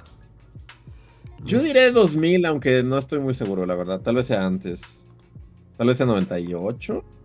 Pero diré 2000. 1999. 99. 99. Literal, así a un pasito del milenio estaba la Mm. bala de Korn. Lo estoy viendo ahora y creo que nunca había, nunca vi este video, ¿eh? Eso fue emblemático de, de una época. Andrés. No, no lo recuerdo. Es como lo más tu secundaria que has visto. Eso y los videos de The Offspring y este, ¿no? No, es que acuérdense que yo soy el negado del mundo de la música y lo fui en mi adolescencia, por eso no era cool. O sea, pero este era un video que por accidente, o sea, y- si fuiste a la peluquería en, en- en- en segundo de secundaria, o sea, huevo ah, estaba ahí en MTV. O sea, en MTV pasaba diario Ajá. como 15 veces al por hora este video, así. ¿No? No, ¿eh? Lo estoy viendo y este sí no, no, no, no, no, no despierta ninguna sinapsis así en mí. Wow. ¿no? Y, y la portada de ese disco, que es como una niñita así como que está saltando en un, un jueguito este de avión y va así como hacia un barranco. Ta- eh, a ¿No? ver, mm, ¿cómo se llama? ¿El disco se llama igual que la canción? No, se llama Follow the Leader, A ver. Korn. Ese sí lo ves, y- va a aparecer. Y el dibujo es Spawn así, estilo Spawn. Ah, no, esa imagen, el e- ese sí, ese sí. Ese cuando iba a ¿Sí? mix, en Mix Up veía ese, Ah, ese póster y ese disco. Sí, sí. Sí, a huevo. Ahí ibas aquí al tianguis y a huevo estaba ahí. eh, Había. algún- un póster o una mochila o una carpeta, o sea. Sí, Ajá. sí, junto a algún disco de Molotov y uno de Café Tacuba estaba ahí el de Korn. ah, Ajá. sí o sí. Sí, la imagen sí. Esa, esa sí, sí, se los garantizo. El video no lo había visto. wow, velo. Bueno, pues velo, sí. Sí, lo tienes que ver. Igual te puedes volver fan de Korn así a Así es. treinta y tantos, ya puedes, puedes como empezar a 2000. apreciar la música de Korn. En 2021 va a salir mi, mi amor por Korn. Ajá. Ya uno está muerto, para- ¿no? Sería muy raro así, que llegaras con gente a hablar así de Jonathan Davis y sus vocales. ¿Te acuerdan cómo hacía Como en los 2000. No, Que está- ahí sí no se decide. Bueno, o sea, Reinhardt que, que también. ¿Eso, ¿Esa música envejeció bien o, o envejeció No. muy mal? Yo lo el Biscuit en el radio y me quería arrancar los oídos. Nada, nada, ni, ni una sola canción de Korn envejeció decentemente. No, ¿No? ya, no, no creo, creo que a mi gusto, ya si voy en el carro y traigo gente, no, no, la, la, la salto. ¿No? ¿Te da penita y lo quitas? Digo, no, esto es como muy personal. a lo Mejor, esto mejor no lo, lo pongo. Creo que no. Por ejemplo, o sea, yo recuerdo que la del video de la bala, que era Freak on the Leash, ¿no? Sí. O sea, esa era un poquito, esa era más o menos buena, ¿no? ¿O no? No, sí, no, no, no, ya, ya hablan en serio. Sí tienen sus sencillos, o sea, sí, creo que sí pasan. O sea, obviamente suena a los 2000, ¿no? Suena súper música de los 2000. Pero ya como, como apreciar de, ah, esa canción está chida, sí. Ay, te- Bueno, Sí, Reja. Aquí estoy, aquí estoy. Ah, es que como que, ah, te, como, que- como que te callaste así como de golpe. Ah, como que que- te silenció así el, el lobby 2000. Atentaste contra fuerzas más grandes que tú. Pues aquí nos dicen. Sí, unas- mira, no, no sé si nos cobren como copyright y así, pero estoy viendo el Family Values de, de que era Korn, Ramstein, Ice Cube, Limp Bizkit y Orgy. ¿Recuerdan a Orgy? No. no tengo idea quién era Orgy. Hacían un, hacían un cover de, de Blue Monday así como, como rockerón. Y esa fue su única, su única cosa que hicieron. Pero no, no recuerdan ese disco que era, bueno, eh, supongo que Andrés no, pero era el Family Values, que era como un tour que hicieron todos estos grupos juntos. O sea, imagínate. Wow. Es lo más grande y- del y- Family Values Tour. Del 98. Ajá. También era como el Ram- temor de las mamás, ¿no? Las mamás no te iban a dejar ir a ver ese concierto. Sí, no, pues no. Pero, bueno, yo me acuerdo que yo tenía esto en cassette o algo así, y era como. Yo, yo no Pero quiero como po- poner sórdido el, el tema, pero hablando de las mamás no querían que vieras esto, porque aparte esto estaba súper cerca de cuando las las balaceras, masacres en Estados Unidos era como una novedad, y era como de ¡ah! y mientras al mismo tiempo estaban las noticias así de Columbine y de fondo escuchabas a Korn, y a Rammstein, y a Ice. Cube. y a Ah, ellos se encargaron de desviar a la juventud hacia la muerte y la violencia. O sea, era el soundtrack, ¿no? De ese, de esos momentos. Ajá. O sea, Torres Gemelas. y estaba. De hecho, Korn estuvo en el concierto de las Torres Gemelas, ¿o estoy imaginando. No, no, no. No Recuerdo. creo. O no sea, creo, sí. No, ¿cómo no no, no, no, su- no los veo ahí. A, a YouTube o algo así, tal sí, vez. YouTube estaban y este. Ay, se me fue que el cantante country, este anciano super redneck, ¿cómo se llama? Willie Nelson. Ajá, Willie Nelson. Sí, no, él tiene que estar en un No. acontecimiento gringo, no tiene que estar. Korn no le entró al pedo 911, según ¿No? yo. según yo. Y nos dicen que Ramstein tenía sus videos polémicos, nos dicen en el chat. No, no, entonces muchas cosas eran polémicas que hoy es como de ah, órale. Yo tenía un amigo en la prepa que era súper fan. Pero estaban padres. Yo solo recuerdo que te- tenía una- un amigo en la prepa que era súper fan de Ramst- Ramstein, pero era así como todo era Ramstein para él y así se la pasaba con las uñas pintadas de negro y con patillas esas como con gel de pico. para mí Ajá, sí, eso es. Ramstein. Siempre, o sea, como que siempre que alguien habla de Ramstein, o sea, la estética es la de ese vato. con gel. sí, patillas con Sí. gel. Sí, por pero no, no está muy lejos, no está muy lejos, la verdad. O sea. Sí, es Que un por ejemplo Rammstein sí envejeció, ¿no? Y todavía es vi- vigente, ¿no? Comillas. Todavía es una banda vigente. Korn ya están. Nadie hablaba, había hablado de Korn en un podcast en, hace 10 años. Es lo que estaba pensando, porque también como que para el 9-11 creo que Korn ya no figuraba. O sea, ¿No? creo que más bien no- ya no llegaron al World Trade Center, ¿o ¿sí? Nadie los invitó. No, sí, todavía, todavía. ¿Murieron tan ¿Todavía rápido? Sí, pero creo Sí, que después de- valió madres rapidísimo. pero fue algo como muy grande y después desapareció. Tuvieron su capítulo con Scooby-Doo en South Park. Ah, sí es cierto, eso sí lo recuerdo. Una cosa de las cosas más raras de la televisión así de, de la vida. Órale. Wow. Y en cambio, Ramstein, según yo, o sea, lo, lo último que supe de Ramstein es que es como. La música de Ramstein es como básica para clases de alemán. Sí, pues sí. Así, si vas a aprender alemán, te van a poner canciones de Ramstein para que aprendas. Sí, para que. Ah, sí. Pues que sí. Sí, no, mira, en ese entonces, o sea, mira, tenías el de Korn, tenías el de Limp Bizkit, tenías el primero de Gorillaz, tenías el de Rammstein, Tenías. Tenía la americana de Offspring. Ah, claro, sí, sí, claro, sí, sí. Por supuesto. Eh, Estaba el Californication también. El Californication. el primero boom de. El Red Hot Chili Peppers.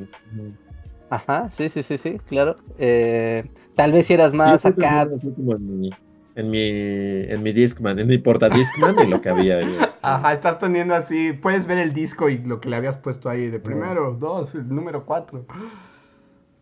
Yo recuerdo que con mis amigas, o sea, obviamente no escuchaban, o sea, no escuchaban tantas bandas gringas, pero en ese momento también empezaba a sonar Shakira.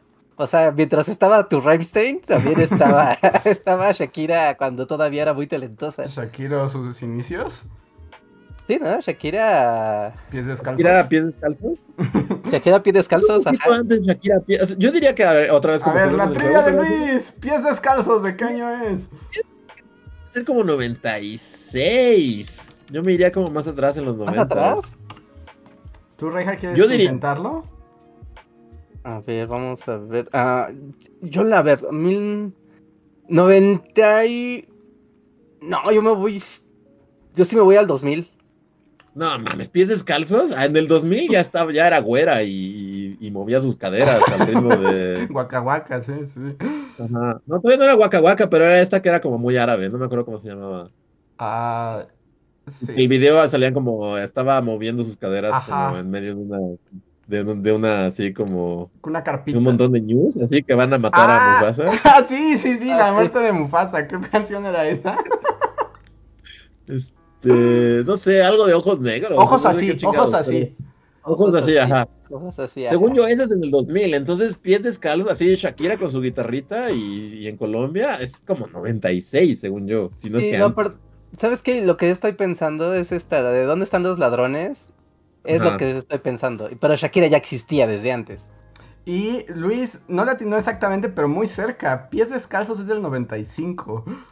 95, sí, ajá, o sea, incluso antes, sí, es como, éramos tan jóvenes. No, no, no, no, entonces, wow. No, no, entonces, ahí ya, ya Shakira ya era una institución para el 2000. Sí, y en, eh, ajá, ojos así, veamos, yo digo que sí es como 2000, ¿no? Sí, ya están acordados de los news.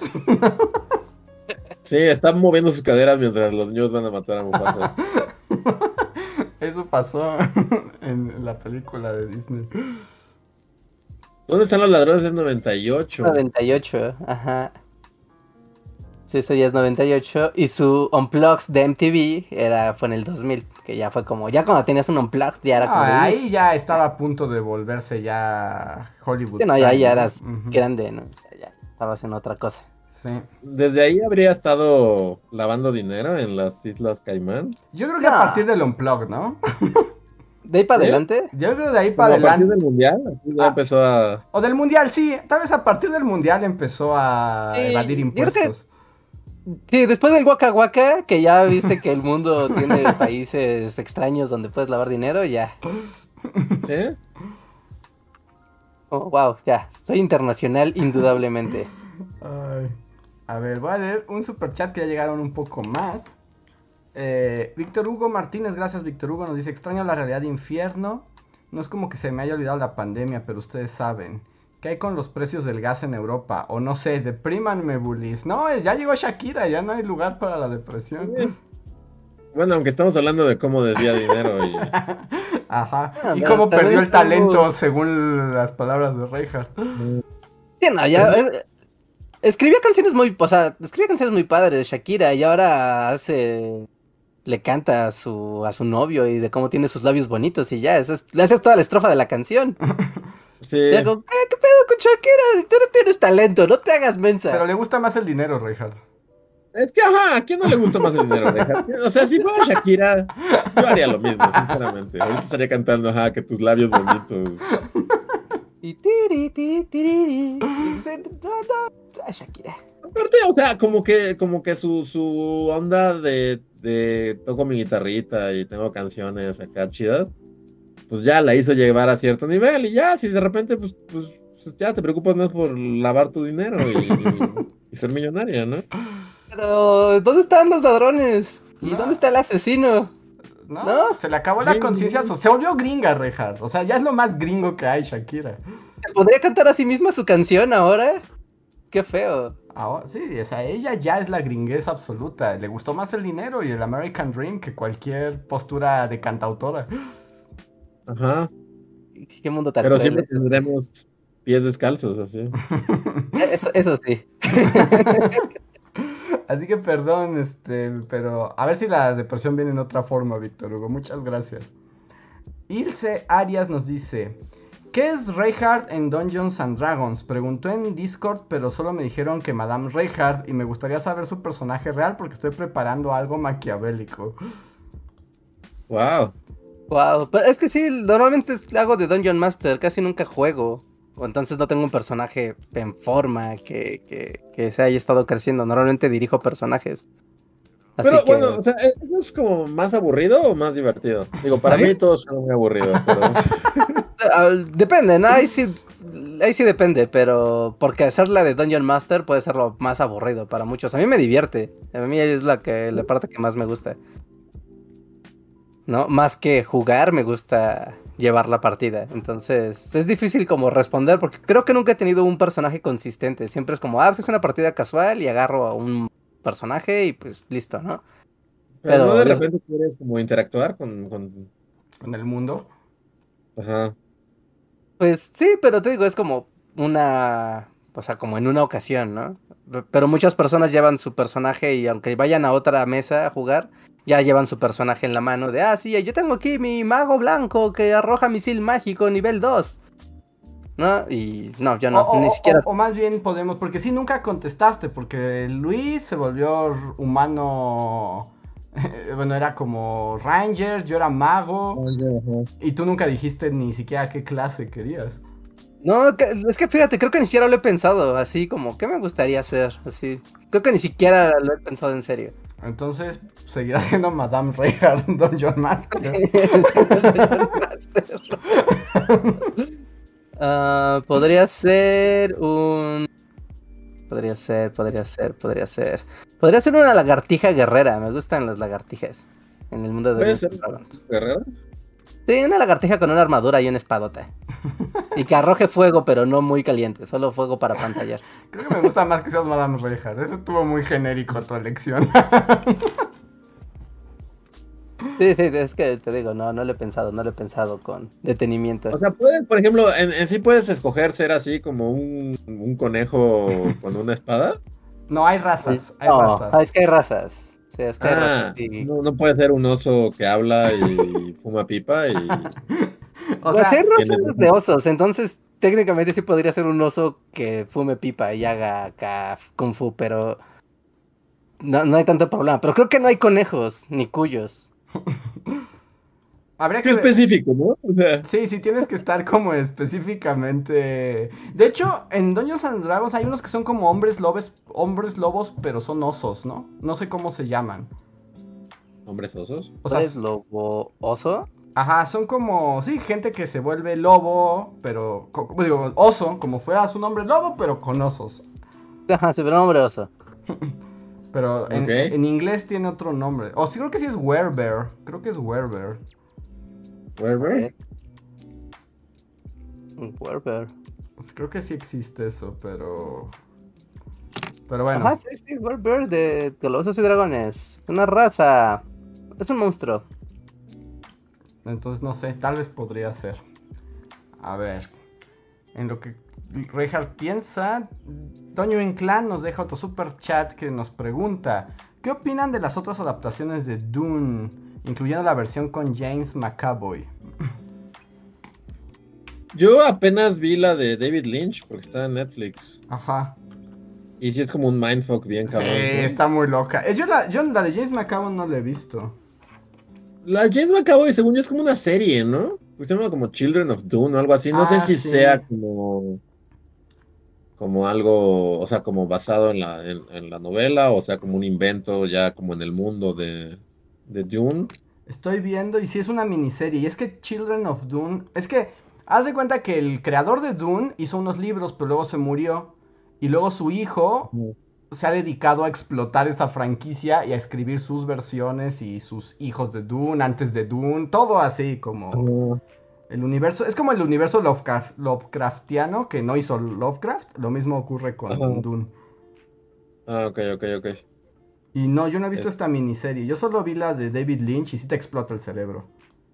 Sí, ¿no? Pero es como... O sea, ¿a quién se le ocurrió darle eso a David Lynch? En primer lugar.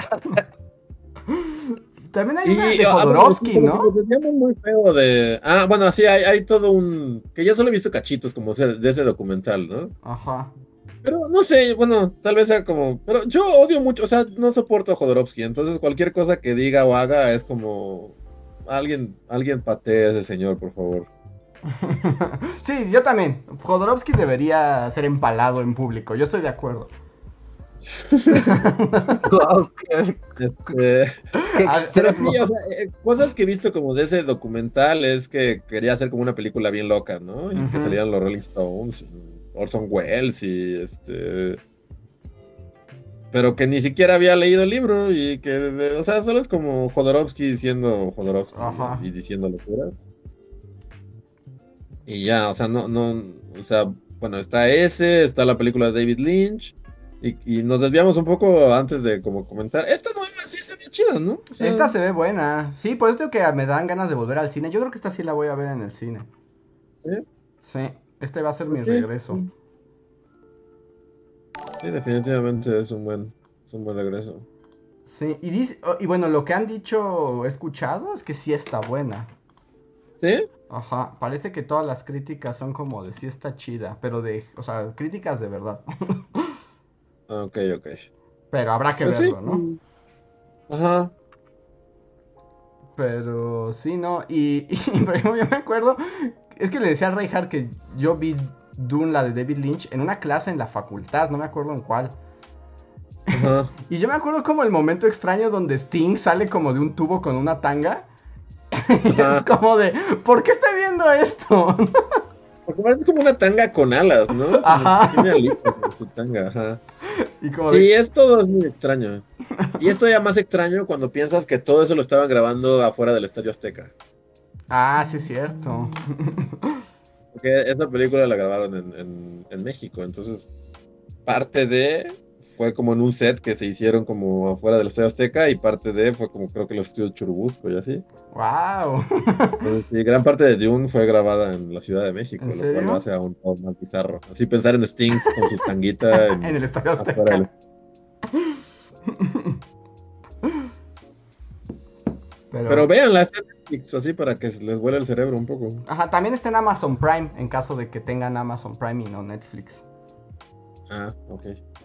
A ver. Linda Hermosilla, muchas gracias. Y nos pregunta si ya vimos el juego del calamar. Linda Hermosilla, puedes ver que fue el antepasado, ¿no?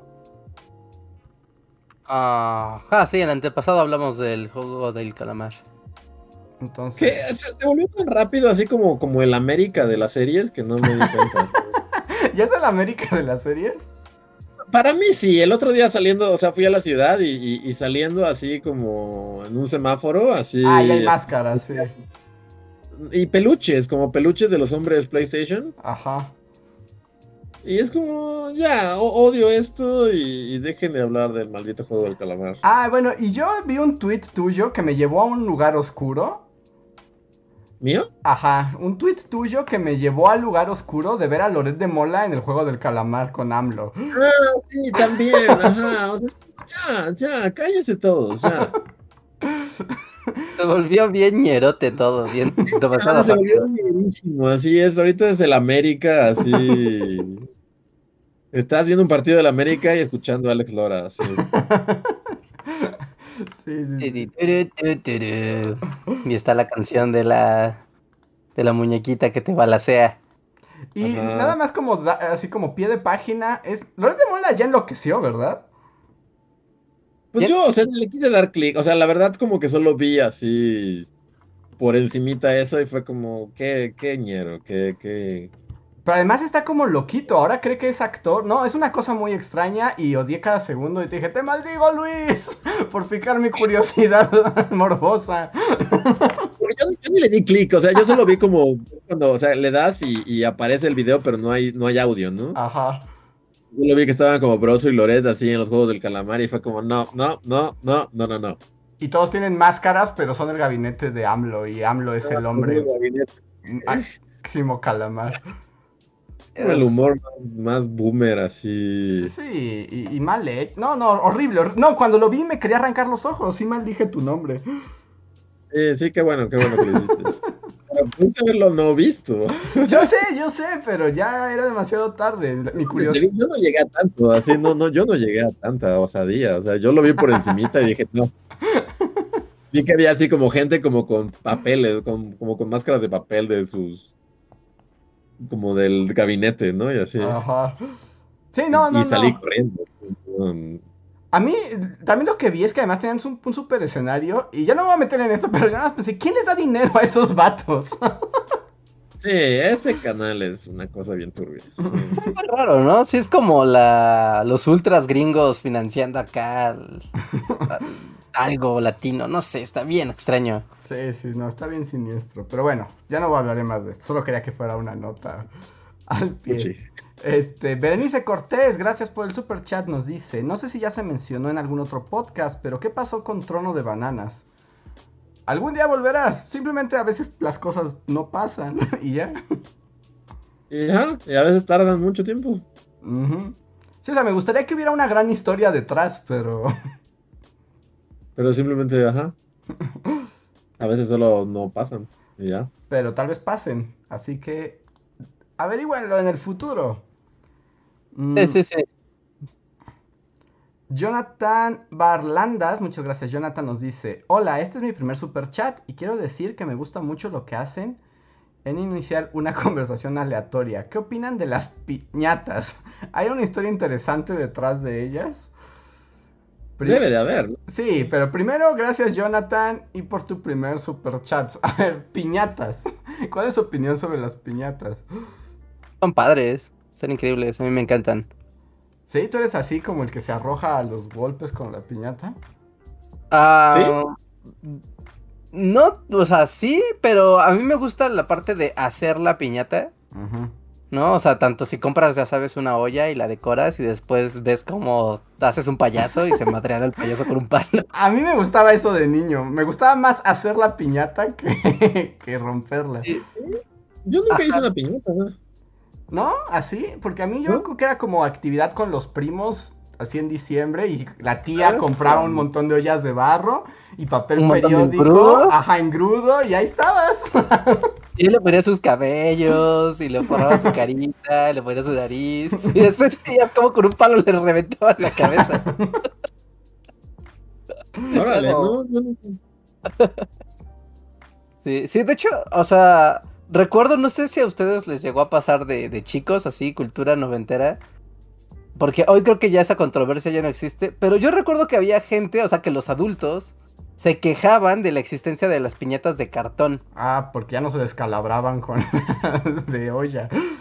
Ajá, Ajá. porque ya no tronaban y aparte porque le daban muchos palazos a la piñata y cuando salía el contenido ya salía todo mayugado, ¿no? Decían, como es que le pegan a la fruta y ya sale toda reventada y es un desperdicio. Que también hay que decir que las piñatas esas de cartón son como Terminator piñata, ¿no? O sea, un niño no la rompe. no la rompe. Sí, son muy difíciles de romper. Sí, o sea, yo me acuerdo, y esto es como desde que en mi infancia y ya que estaban las de cartón, pues todos los niños golpeábamos la piñata durante dos horas y al final tenía que llegar un adulto y ni siquiera la podía voltearla, romper, ¿no? sino la- así como que la abría para que cayeran los dulces, porque no se rompía. Ajá, sí, ya salían los totis todos hechos polvo. Ah, Sí. sí. Y antes eran de ollas de barro y se rompían muy padre, la verdad. Porque si Pero, era o sea, ese sonido de un golpe, o sea, un golpe certero de un palazo en una piñata y que suenas así como, como que truena el, el barro, pero al mismo tiempo su centro, su contenido, como que amortigua el. Como es como ¡pap! Y, y después como que se agita y empieza a destrozarse todo el, el barro en una lluvia de barro y dulces y fruta y cañas. Es, no, eso es, eso es México. Ajá, ahora que es cierto que también son un arma de la muerte porque salían navajas de barro así a todas partes. Sí. Que aprendieras que no que había que aventarse a los güey. Es que es una, es una metáfora así de lo salvaje que es la vida. Y la verdad sí era un campo de batalla muy loco conseguir los dulces de la piñata. Yo era muy menso, yo era muy menso porque a mí no me gustaba entrarle a los guamazos y, y, y siempre me quitaban mis dulces. Sí, no, yo, sí, no, yo, yo tampoco. Yo solo lo veía de lejitos, nunca era como el niño que se aventaba. ¿no? Sí, a mí sí me gustaba aventarme, pero no era un salvaje así de apañar. O sea, como me voy a acercar y voy a agarrar así lo que pueda, pero no me voy a arrojar así al suelo. Pero, ¿saben qué me encantaba ya de las de cartón? En realidad, como a mí no me gustaba lanzarme a los golpes y, y la verdad es que tampoco era tan fan de los dulces, curiosamente. De niño me gustaban menos los dulces de lo que me gustan ahora. Eh, como que yo lo que hacía era como que merodeaba así la piñata. Y cuando la rompían, todos los niños corrían por los dulces, pero yo corría a robarme las partes de la piñata. Y me gustaba... patas, los Y que- claro. y me gustaba robarles las cabezas a las piñatas y ponérmelas yo. Sí, claro, eso es, claro, eso es importante. Esa era mi actividad piñata favorita. Sí, pues sí, es una buena actividad. piñata. Eso no, sí, no estoy contigo. Sí, es, es la virtud de la piñata de cartón, que la de barro, pues no, no te la va a dar. Y que, por ejemplo, con las de barro, también lo que ocurría a veces es que se, como pesaban tanto, a veces se rompía el mecate y la, la olla así completa llena de dulce Ahí, ahí. y podía descalabrar a un niño. Sí. A Una vez en una, o sea, en una piñata de cartón pasó que, y eso que dices, ¿no? Que se cortó el hilo, pero el niño que estaba pegándole, o sea, alcanzó a escuchar como que la piñata cayó y se agachó y la abrazó. Y la agarró toda, ¿no? Y él ya fue como, ya, o sea, la piñata es mía. ¿No? Ajá. Y el niño estaba así de ya, o sea, la piñata y se paró, y así como, ya sabes, con sus bracitos tratando de llevársela, y todos así como consternados de no, o sea, eso no se hace. Fue No como puede, un bug, ¿no? Sí, o sea, porque legalmente cayó a sus pies, o sea, le pegó, se rompió el hilo y cayó a sus pies y el niño agarró la piñata y él no la quería devolver, o sea, estaban los adultos de la fiesta de... Pues es que de, la- "No, la- las este, leyes de la piñata implican que ya era de él. Y toque el suelo es de quien la tome, ¿no? O sea, la ley piñata es clara. Sí, la ley piñata es muy clara. O sea, si tú estás agazapado, todo sobre lo que estés encima te pertenece. Pues no, Sí. a este niño se puso hasta a llorar, ¿no? Con toda razón. Le quitaron la piñata y la volvieron a colgar. Y él sí se quedó así de, no, es que esto es una injusticia, porque yo arranqué la piñata del, del hilo y me quedé con la piñata, era mía por derecho. Seguro ahí pudo haber apelado al tribunal piñata, ¿no? Debe haber un tribunal piñata que diga este niño. Sí, todos tienen caras así Así, de papel un- maché. Hay una piñata, el juez payaso, un budo de burrito. Hay una que es como abstracta. El juez es abstracto, es como una estrella Una solamente. estrella, ¿no? Sí, la estrella, pero ya sabes, estas que ponen en los mercados son como de Sí. 12 picos. Y solo gira así a diferentes velocidades cuando juzga. Exacto. ¡Evoco al tribunal piñata! Sí, no, el tribunal piñata le hubiera dado la razón. Sí. Sí, yo también creo que era. Que esa piñata ya era de ese niño. Ah, sí. Pues ahí están las piñatas. Muchas gracias por el super chat. El siguiente es de Andrea Acevedo que nos dice: Hola bullies, quisiera preguntar sobre sus cosas de terror favoritas. Películas, libros, historias o lo que sea. Abrazos a los tres, me ayudan a mantenerme cuerda en la pandemia. Se les quiere, sépanlo. Muchas gracias, Andrea. A ver. Pues creo que yo ya hablé un poco al respecto de. Creo que Michael Myers es como. Toca una fibra sensible en mí que no sabía. porque ya van varias pesadillas así. Lo veo, porque además con ninguna otra peli de terror, o sea, y a sabiendas de que las películas son una porquería, has ido a ver todas al cine. Sí, sí, sí, está muy loco. Este, entonces sí, yo creo que, o sea, para, para bien o para mal, Halloween es como mi cosa. de- Ujú. ¿Tú, Reinhardt? Mmm, película de terror. No sé, creo que las de. la clásica de aracnofobia, como esto de que llegue una marabunta de insectos y empiece a comerte vivo, no, eso sí me aterra. Y yo no sé de elegir, yo soy muy ñoño, pero ya la vez, de hecho, seguramente hace un año lo dije.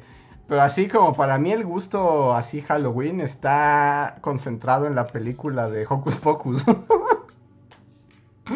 Ok. Es- o sea, es terror mágico, pero medio buena onda, ¿no? sí, sí, sí, pero no inventes así, Betsy Midler, este, bruja mayor, eso es Halloween. Cantando así, ahí puros pelos. Exacto, hipnotizando a todos los papás en una fiesta de disfraces, eso es Halloween. Ok, ok.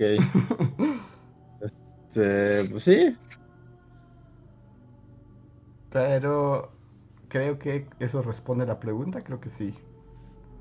Mm, dice Rana Verde Azul. Dice, hola Bully, si tuvieran que elegir un universo de las películas de terror para vivir, ¿cuál sería? ¿Y cuál es la peor película de terror que hayan visto? La peor película de terror. O sea, ¿en qué universo de terror quisieras vivir? Chale, ninguno. ¿no? No ninguno. No, pero tienes que Bueno, en. Hocus Pocus. Pero no es terror. Hocus Pocus no es terror. Sí, o sea, que haya cosas como brujas y así no implica que es terror. ¿No? Sara Tiene Jessica Parker cantando en su escoba voladora, ¿no? No, tiene que morir no, alguien cada hay- 15 hay minutos. brujas y zombies y gatos. Bueno, supongo que lo que dijo Pocus, pues sí. Pero ya de género terror, terror, pues, o sea, en ninguna quisiera estar, pero... Mm.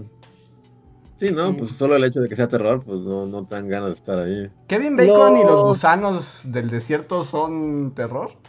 ¿Un terror? ¿Tremors? Ah, Ficción, Pues- ¿no? Pero podría ser. Porque ahí al parecer lo único que necesitas para sobrevivir es como subirte a una superficie sólida, ¿no? ajá, subirte a una superficie sólida y no hacer mucho ruido. ajá. Es como jugar a que el piso es de lava, pero con gusanos gigantes. Exacto. Este. Ah, ya tenía uno y se me acaba de olvidar. Literal, ya lo tenía. Ah, ah, sí, eh, el mundo de los gremlins cuenta como terror. Ándale. Sí, ¿no? Pues sí, podría porque en el mundo gremlin. pues en Gremlins 1 sí mataron como a 10 personas, así que asumo que O sea, sí y en, Gremlins 2 también matan un buen de gente. O sea, son más chistositos y todo, pero aún así matan gente y todo, ¿no? Ajá, y solo tienen ahora disfraces. Ajá. Y hacen chistes así de, de Batman y cosas así. De la pero- cultura pop. De la cultura pop. y sí. Ándale, Gremlins es un buen. O sea, si ya vas a estar en un universo de terror, Gremlins es. Sí, porque al menos te cuentan chistes de la cultura pop mientras te asesinan. Después ya te devoran. Sí, es una Ándale, buena Gremlins. opción, es una muy buena opción. ¿Y cuál es la peor película de terror? Pero peor de que dé miedo, que nos haya asustado, o peor de que qué mala es. O de que sea muy mala. Este, Porque- porque hay muchas muy malas, ¿no? Ma- ah, no, hay más malas que buenas. Pero así, ustedes, más bien sería como, ¿qué películas de terror como que... O sea, bueno, ya sabemos que Luis tiene a Halloween, pero otras películas que hayan dicho, esta sí me asustó. De una u otra manera, ¿no? O sea, porque también el miedo puede ser complejo. Sí, a mí la última que me asustó así también, bueno, aparte de Halloween, Ajá. este, me acuerdo que la última que vi que, que desperté en la noche así con sudor frío y pesadillas fue esta de Hereditary. Mm, sí, nos contaste. Fue la última película que me asustó así bien chido. ¿Tú, Reja, recuerdas alguna? Mm. Yo estaba pensando como en terror, ya sabes, como de chale, ¿esto qué? Ya me aburrí. Ajá. Porque hace un par de años, es que no me acuerdo de la película, pero fui a la cineteca al macabro y vi una película que era como snuff. Y así como, esto va a ser lo más violento que vamos a ver. ¡ah!". Y yo así de, me aburro. Estaban disque torturando a alguien y así como, mire, podría hacer muchas cosas con ese tanque de gasolina y no lo está haciendo. Pero... Sí, a mí siempre que, que la película es así como, ah, esto te va a perturbar. A mí me pasó con la de la chica caníbal francesa. Ah, esa es cochinada, sí, la de soy vegana Ajá, y pero igual, ya no si ustedes como que igual se las pintaron así de... Ajá. "Eh, esto te va... Y luego la ves y es como, ¿esta cochinada qué? Sí, solo que si eres un hippie de Nueva Zelanda, eso te asusta, ¿no? Ah, sí, no. A mí me choca que hypeen así todo así de. Esto te va. O uno tiene una mente muy retorcida que, que el- le queda de ver, le quedan a deber cuando ve esas películas. Una de dos. Pero a mí, por ejemplo, esas que son como que tratan de ser como de violencia explícita y así, esas solo me causan desagrado. O sea, eh, son películas que... Mostal y eso. Ajá, es como de... Me, me desagrada esto, o sea, esto no le encuentro ninguna gracia ni nada, o sea, me molestan esas películas. No me asustan, nunca son buenas Ajá. y me enojan. O sea, me enojan Sí. que ese sea el motivo de toda la película. Como el, tú sabes, como un lienzo en blanco de, ok, vamos a ver cómo matar a alguien, ¿no? Y ya, de formas locas. Y eso puede ser entretenido, o sea, tal vez no te dé terror, porque es como que tú eres espectador. Pero, pero tiene como su punto de lo grotesco que puede llegar a ser y que digas, ah, no manches, ¿no? Siento el clásico de, ah, lo sentí, ¿no? O sea, por verlo sentí que me lo podían hacer a mí y sentí feo. Y eso puede ser padre en una película de ese género, ¿no? Es como el, el sentimiento. Pero, ah, ¿cómo se llama esta? Midsommar. Yo podría, esa sí me, me perturba. Más que miedo, me perturba mucho. Podría ver Midsommar. Sí, Sí, ¿Ustedes vieron Midsommar? Yo no lo he visto. sí. Es como de, wow, esto es muy perturbador y muy blanco. Porque debo decir... Pero, no, ya, o sea, porque Hereditary, pues sí, como que sí me dio. Pero eh, Midsommar fue como. O sea, nunca, nunca tuve como una escena que dijera esto es muy perturbador y. y- o sea, solo es muy raro y como muy así, pero algo que me asustara y que dijera, oh Dios mío, esto me está perturbando. No, no tanto, más bien como que. No, pero, o sea, independientemente de las muertes, como la situación, ¿no, no te incomodaba? O sea, como, O estoy sea, aquí sí, en el sí, es muy campo y incómodo. esto es muy incómodo. Ajá. Y solo se está volviendo más y más incómodo. Porque a mí, por ejemplo, como Sí. esa incomodidad, desagrado, mareo, ya me quiero ir de aquí, me está dando ansiedad y todo, creo que lo encuentro más en las películas de este Yorgos Látimos que en las de terror. Ajá. Sí, sí, también. O sea, eso para mí es terror, porque es así como no inventes, ya, o sea, es así como, ¡ah, sáquenme de esta pesadilla! Sí. Este. Sí, aunque no es terror como tal, No, ¿no? no es Pero sí, terror. sí entiendo la incomodidad así extrema. Pero eso es como lo que se me ocurre, porque así, mi miedo, miedo. O sea, por ejemplo, ya es muy vieja, pero a mí, o sea, me acuerdo que sí me dejó como muy inquieto, fue el bebé de Rosemary, ¿no? Sí, Sí, sí, sí, o sea, cuando la vi por primera vez sí fue así como, ay, Dios mío, tengo miedo. Mi vecino podría ser un satanista. Eso podría estar unido con satanista. Este, sí, sí, es. ah, sí, da miedo. Ah, pues no sé. Pero, O sea, como que. Como que recientemente sí, yo diría Hereditary. Y como que luego ah, como que películas que quiero que me den miedo, pero son una cochinada y solo. O sea, como que recurren a esto del jump scare, de, de subirle el volumen y hace como. Que es como todas las, las películas de terror modernas, ¿no? Y un buen ejemplo es como la de It, el remake. O sea, que si es así como, dame miedo, película. O sea, vengo con toda la buena actitud de que me asustes y nomás no lo logras nunca. O como toda esta serie de películas que son como La Maldición del Conjuro, La Monja Loca y esas que a la gente le encantan y son Ah, sí. horribles. Son muy aburridas. Sí, pero a la, a la gente neta le asustan o, o- Yo no entiendo, no entiendo todo ese, horror- ese terror. O sea, sí, justo, los, los- ¿Cómo se llaman? La pareja esta cazavampiros. No, cazafantasmas. Los del conjuro Sí, y la los del conjuro. Ajá, el ajá, sí, los del conjuro, la Conjuro. maldición, Anabel, la monja loca. Ah, y to- la, la- la monja locochona. Pero ti- tiene un nombre, ¿no? El matrimonio tiene un nombre, ¿no? ¿No se acuerdan? ¿Cómo No me acuerdo del nombre del matrimonio. A ver. Díganos, porque aparte se Warren. como bastante. Warren. Los Los Warren. Warren. ajá, los Warren y sus aventuras locochonas. Yo no entiendo, no entiendo por qué la gente, o sea, si le da miedo realmente. Pero a la gente le encantan, le encantan así. A la gente le mama esto, ajá.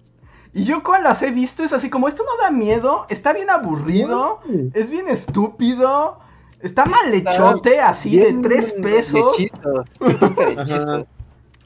No, no, no le veo el. Ajá, pero hay algo ahí en, en la percepción del terror que, que tal vez no vemos. Anabel ¿sabes? sí, también es como lo más. No entiendo, no entiendo Anabel. No, no, no. Y todo es parte del mismo universo, ¿no? Sí. Ah, Sí, todo es parte de la misma saga. No, eso, esas son de esas cosas que Pero- dicen que el ¿Dónde los- Warrenverse. Sí, el Warhammer yo no lo entiendo y no entiendo por qué a la gente le gusta. pero- No, Son como cuando un género musical no, no te, no te entra por más que lo intentes. Es como, no, eso, esto no, no, lo trato de comprender y sencillamente no. O sea, mi cerebro no tiene las neuronas de este lado del cerebro que me permite entender esto. Sí, no, yo Sí. tampoco, ¿eh? Yo tampoco le, le doy a eso. A ver, Y siguiente. no sé si vieron Ah. El Payaso, pero también está muy Warren. Mm, yo solamente. Yo siento que vi It, pero porque tú las contaste. o sea, siento que las ¿Sí? viví a través de tus ojos. No mames, sí, son una cochinada. Porque, o sea, yo no puedo olvidar la escena que no vi donde todos los niños le aplican la choriza. a- Esta es la mejor escena de la película. Pero no la vi, o sea, pero No tengo la imagen. No la la olvidaré y no lo Sí, vi. sí, tal- Se lo madrean con palos y tubos, así. Le rompen su madre al payaso, así. Se extiende y se extiende y se extiende y eso es como, ah, no mames. Es muy satisfactorio de ver. Sí, le aplican la choliza al payaso. En mi mente, ojalá así. Así se podían controlar a todas las criaturas de terror. A palazos. Eh, que por ejemplo, hace unos días, no la vi, pero estuve viendo fragmentos. Pues ya saben, porque es la temporada y una cosa llevó a la otra. De la masacre de Texas. Ajá. Sí es ¿La original? La original. Sí es como da miedo, ¿no? Porque es como muy feo todo. Sí, porque sí está como muy. O sea, como que sí crees que alguien existe así, ¿no? Sí, como sí, que no sí. parecen actores. Ajá, nada parece actores y todo es como muy sucio y, y- y la trama es muy retorcida pero muy simple, ¿no? Ajá. No sé, es así, Sí, esa película hasta la fecha, sí, sí. sí da me da miedo, ¿no? Pero por eso, porque parece como un documental, ¿no? O sea, realmente no, no, o sea, sí le, le crees a toda la familia caníbal, que todos están locos y todos son como unos fenómenos ahí. Sí, sí, sí. Sí, Esa, esa, por ejemplo, contestando la pregunta, creo que esa película da mucho miedo siempre. sí, esa hasta la fecha da mucho miedo. Qué media. Wow, y el chat está en llamas. ¿Por qué? ¿Por qué? Pues por las películas, como Ah, ya, que. Ahí Sí, están yo diciendo creo- más- ¿Sí? ¿Qué? Y, ¿a- ¿Se acuerdan también de esas cosas como que no, no, no, ¿A ustedes les hizo sentido el aro cuando hablando de los 2000 Yo me acuerdo que yo la fui a ver al cine y sí me dio mucho miedo. Sí daba miedo. En aquel, o sea, era un niño de secundaria, obviamente. ¿Viste la japonesa o la gringa? No, la gringa. Pero recuerdo que, que, que sí, o sea, todo el video y al final cuando la niña sale de- del video, eso sí me acuerdo que me dio mucho miedo. En aquel entonces, seguro ahorita, si ahorita si lo veo, pues no, pero No, En pero viste en el sí. cine, sí que eso seguro le dio. Sí le dio punch. sí. Sí, esa moda extraña que había, ¿no? De hacer películas. americanizar películas de terror asiático. Que por ejemplo, Sí. yo vi el aro, la japonesa, porque en el, el círculos otakus me acuerdo que me pasaron así el DVD. Piratote, Ajá. así de bolsita de mercado.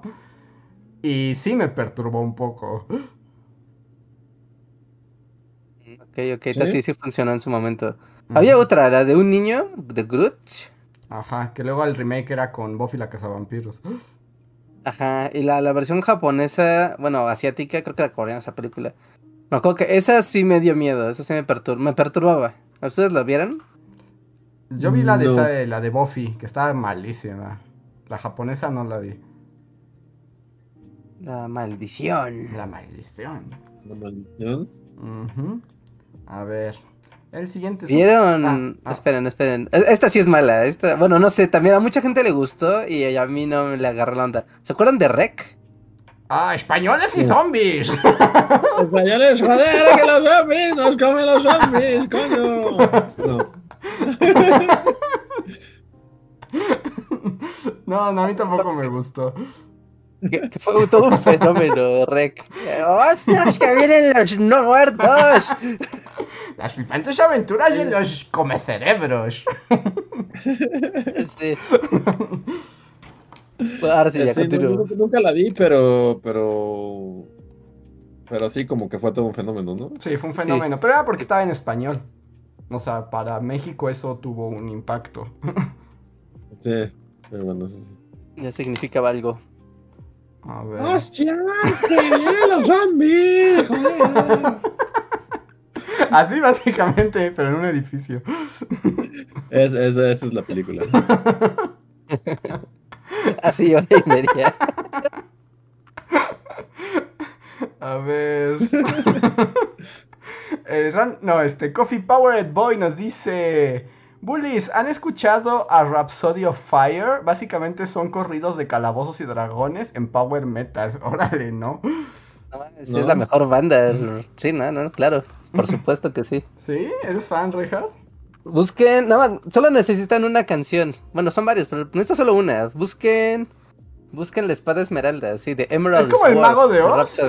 No, no, no. Una princesa se enamoró de quién? No. No, no, no, no, no, no, no, no, Es que el mago de Oz le ha hecho mucho daño al mundo de lo fantástico. Muchísimo daño. Es que... pero, pero a la vez es como muy emblemático de todo ese mundo, ¿no? Sí, No, porque es como de metalero ahí que quiere sentirse que leyó El Señor de los Anillos un día y ya, pero no, no, no, no, no, no, no, está muy mal, no. No, porque también toda la escena del, del ópera metal, ¿no? O del speed metal, es otra cosa, o sea, no metes a Mago de Oz en, en, en el género del speed metal o del ópera metal o de cualquier cosa que tenga que ver con, con, con metal. No, no, no, no, no. Quítense a, quítense a Mago de Oz de. O sea, busquen la espada esmeralda, de Emerald Sword de Rhapsody. que vas- Ya, nombre suena no a lo más mago de Oz. Sí, ¿cómo es la canción del mago de Oz? ¿El que se enamoró de quién? Es un... ma- De un hada, o sea, de un hada, ¿no? Ah, mago. No, no, es, no, aparte, toda mi vida he tenido que lidiar con ese comentario de Mago de Oz, toda mi vida. Es como, no, carajo. no". Está muy internalizado en nuestra, este, nuestro mundo. Sí. ¿Que ¿De dónde eran los de Mago de Oz? Porque no eran nacionales esos, ¿o sí? Ah, de España. Eran Son españoles. españoles, ¿no? ¡Hostias! Ah, ¡Calabozos y dragones! y de hecho, por ejemplo, ahorita que lo mencionas, cuando los que veo twitcheros que juegan Magic españoles siempre tienen al Mago de Oz de fondo porque es la magia, la magia y la hada. Y...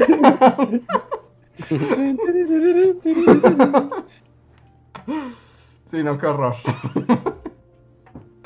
Pero le daremos la oportunidad, Richard. Y Sí, además también no confundir a Rata Blanca con, con Mago de Oz, que no es lo mismo. Pues son igual de horribles, ¿no? Son igual de horribles. Mm. Es diferente, ve, yo prefiero a Rata Blanca, la verdad. Mil veces. A ver, el siguiente super chat es de Andrés Aparcana, gracias, que dice, hola bullies, ¿qué han sabido de nuevo sobre Perú? Nada. No, ahora sí nos agarras en curva. no, es bonito. Yo no he sabido nada de Perú ahora. Sí, no, ni yo. Este. Pero si hay algo que saber, mejor cuéntanos tú en el chat y lo comentamos. Mm, el siguiente super chat es de Adrián Verdines que dice: Bullies, estoy de guardia y mi compañera de guardia no me cree que, puede man- que pueden mandar saludos en vivo. Claro que sí, saludos a la amiga de Adrián que está en guardia. Saludos. Está pasando, está pasando. Sí, aquí el totalmente en vivo puedes interactuar con nosotros como lo hizo Adrián y puedes cuestionar si la leyenda del hada y el mago es una buena canción o no. es una pésima canción. Esta es de Rata Blanca, por cierto. ¿Ah, es y la de... Blanca? La Sí, de- esa es de Rata Blanca, la de la, leyenda del hada y el mago es de Rata Blanca. No Y- mames, suena, suena como la peor cochinada que he escuchado. No, pero no, no escuchen eso, no escuchen eso, no, no es necesario, pero escuchen la espada esmeralda de Rhapsody. Nada más, es, sí, No este- es lo mismo. no, no, no, no, no es lo mismo. No, es esto es metal, esto es ópera metal, no mames, no es lo mismo. Claro que no. A ver, ya la puse aquí para escucharla después. No inventes, estoy viendo el, el- la portada del disco y no me da Sí, confianza, la ¿eh? portada es como, no mames. Pues es como el manual de calabozos y dragones que les enseñé. Ah, exacto. que es el mismo. Exacto. Es el mismo, güey. Exacto, Rejar, exacto. No mames, desde- ya, ya. Ok. Ya, ya- ya lo puse si tú aquí en que el. no es lo mismo, te creo. Una guitarra acá bien. ¿Ah, ya Sí, lo estás no. escuchando? ¿Ya lo estás escuchando? Sí. Pero no es lo mismo que Mago de Oz ni que Rata Blanca. O sea, no inventes, no es lo mismo. O sea, pero, pero es como en un diagrama de Venn, como que se enlazan, ¿no? Así. Ah, sí, eso sí, eso sí. Sí, sí, completamente. A ver. El siguiente super chat es de Slim Ortiz que nos dice: ¿Es cierto que en los 90, 2000 el verdadero terror estaba en las, en las cintas coreanas o japonesas o era puro mame? Saludos a todos. Pues sí había un movimiento muy fuerte de películas de terror en Oriente en esa época. Por eso las copiaban vilmente en Norteamérica. Por eso se las plagiaban así descaradamente. Sí, y sí, Sí. eran buenas y eran innovadoras para su momento. Las narrativas eran distintas a lo que conocíamos hasta entonces. Pero luego como que, como todo, ¿no? Se quemaron. Como que se quemaron Sí, y ya pues, todas eran iguales. Eran como niñas con, con cabellos mojados y. Exacto. Y como que siempre había un giro de el fantasma está en tus hombros, el fantasma es tu antepasado, el fantasma es tu hijita que abortaste y nadie sabía. Ajá. Era y los pro vida. ¡Sí, Japón! ¡Martillos del aro! ¡No, martillos del aro! Pero, pero tenían esa onda, ¿no? Sería bueno que llegara a la marcha de Provida con una pancarta, con un póster del aro. Ay, porque más nadie entendería por qué lo llevan. Ay, y Coffee Powered Boy nos deja un último super chat y dice: ¿Cómo se atreven a compararlo con Mago de Oz? Reinhardt es una persona de cultura. ¿Están diciendo Sí, que sí. tiene un dueto con Christopher Lee? Órale. ¿Mm? Christopher Lee con. No, no sé, alguien puso ahí que tienen un dueto. Y sí, yo, o sea, he visto que Christopher Lee como que ah, tiene como canciones metaleras ahí. Sí, le encantaba, Pero ¿no? Ajá, pero no sé si ellos hicieron dueto con Ah, él. sí, aquí están Rhapsody y Christopher Lee cantando The Magic of the Wizard's Dream. Va, es la misma canción de Rata Wow. Blanca. Sí, no mames, Christopher Lee le gustaba Rata Blanca, o sea, es lo mismo. Con Rhapsody, no manches, tengo que escuchar eso ahora mismo. Yo también aquí tengo curiosidad, pues si yo lo escucho lo van a escuchar todos. Sí. Ah, sí, este, este sí lo he visto. Ajá. Y tiene otra que sale como vestido de rey y con una espada y ajá. Alguna vez en mi vida llegué a esto. No sé por qué. Ah, ya sé qué canción es. ¿A poco es Christopher Lee? No me, wow, qué padre. Sí, no, no manches. Qué gran voz tiene Christopher Lee. Ah, pues claro, pues. Eh, Es la más grande voz de todos los tiempos. Solo, O sea, tenía como. O, o sea, Reinhardt y Christopher Lee sí pudieron haber sido grandes amigos, ¿no? Sí, por supuesto. Pero por alguna razón a Christopher Lee le gustaba mucho El Señor de los Anillos y a Reinhardt no. Ah, bueno, sí. Es que, o sea, lo estoy viendo acá en el video. O sea, tenía como noventa y tantos años y está como con vestido así de rey, con una espada y una corona. y es como. Es un megatetazo, Sí, Christopher Lee, sí, ¿no? sí, era el tetazo mayor. Sí. Sí, ¿no? Pero tiene la, el encanto de ser acá imponente y verse malvado. O sea, no, esto O sea, ¿qué tan gordo padre, rolero era Christopher Lee que leía No, la, saga del Señor de los Anillos una vez al año, todos los años de su vida? Y con su Sí, voz en voz Christopher alta. Lee era. apestaba a Takoyaki, ¿no? Bien Sí, sí, Takoyaki Full. Que para Christopher Lee era así. El mejor amigo. Sí, imagínate Sí, en la Friki Plaza Lee así jugando calabozos y dragones un- una tarde de domingo. Es Christopher Dungeon Los Master. güeyes de Rhapsody que también se ven megatetos. Ay, las mesas de Sí. la Friki Plaza con unas maruchan. Sí lo veo. De acá. Hablando sobre quién va a ser el rey bastardo. Ay. Pero bueno, creo que ahora sí llegamos al final del podcast. Muchas gracias a todos los que nos han acompañado una noche más. Recuerden que si son suscriptores tienen unos minutos extra con Reinhard hablando de Rata Blanca. Ajá. Christopher Lee. Escuchen Rhapsody. Y pues... Escuchen, escuchen, escuchen. Esperen, esperen, esperen, esperen, esperen. Ahora les digo. Así va a ser muy específico, increíblemente específico con su. Con su. Ay, con su Spotify o su sistema de audio o de piratería de confianza. ¿No? Mira, busca- es- busquen el disco de la Sinfonía de las Tierras Encantadas. Ya. Sí, ese disco es una joya. Ese disco es una joya. Así, es una joya del power metal. Así, ya con eso. No hagan más por mí, solo hagan eso. Y digan, wow. Esto es la. Esto es el Reinhardt verso. Sí, sí, sí, el Reinhard Verso ahí está armado. Los buenos audifonitos. O le suben mucho a la música, molestan a sus vecinos un rato. Y les ponen la Sinfonía de las Tierras Encantadas de Rhapsody. A mí se me hace que yo lo voy a poner y va a parecer que es mucho ruido y lo voy a quitar. Es una ópera, Andrés. Te cuenta una historia y de repente sales como un solo así de. Soy un elfo tan solo. Es Rata Blanca, es lo mismo. No, es lo mismo, Andrés. Blancoso, mago de Oz que he escuchado la vida. Es lo mismo, es el mismo concepto.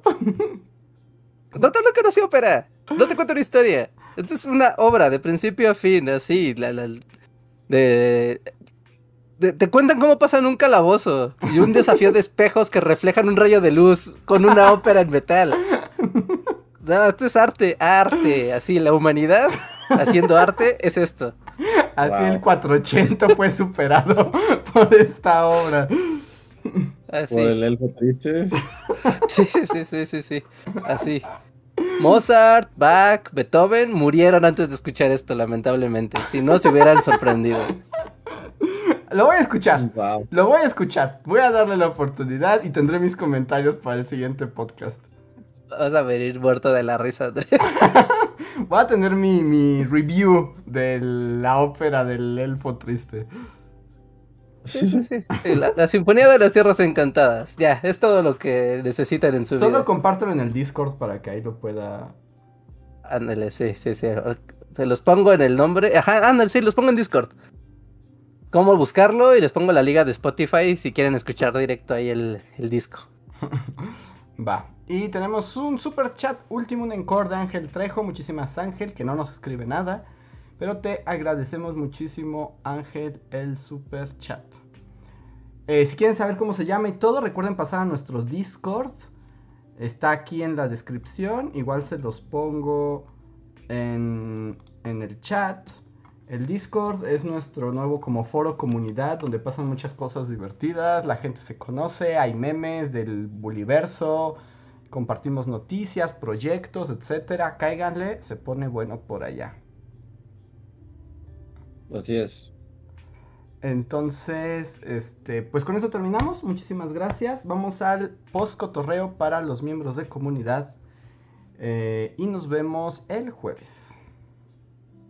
Bye. Bye. Bye. Ahí ve el otro.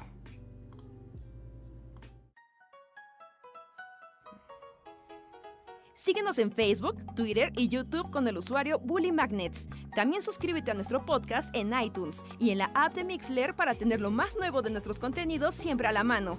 Deja tus comentarios, suscríbete, compártenos con tus amigos y recuerda, Bully Magnets, donde la historia en verdad es divertida.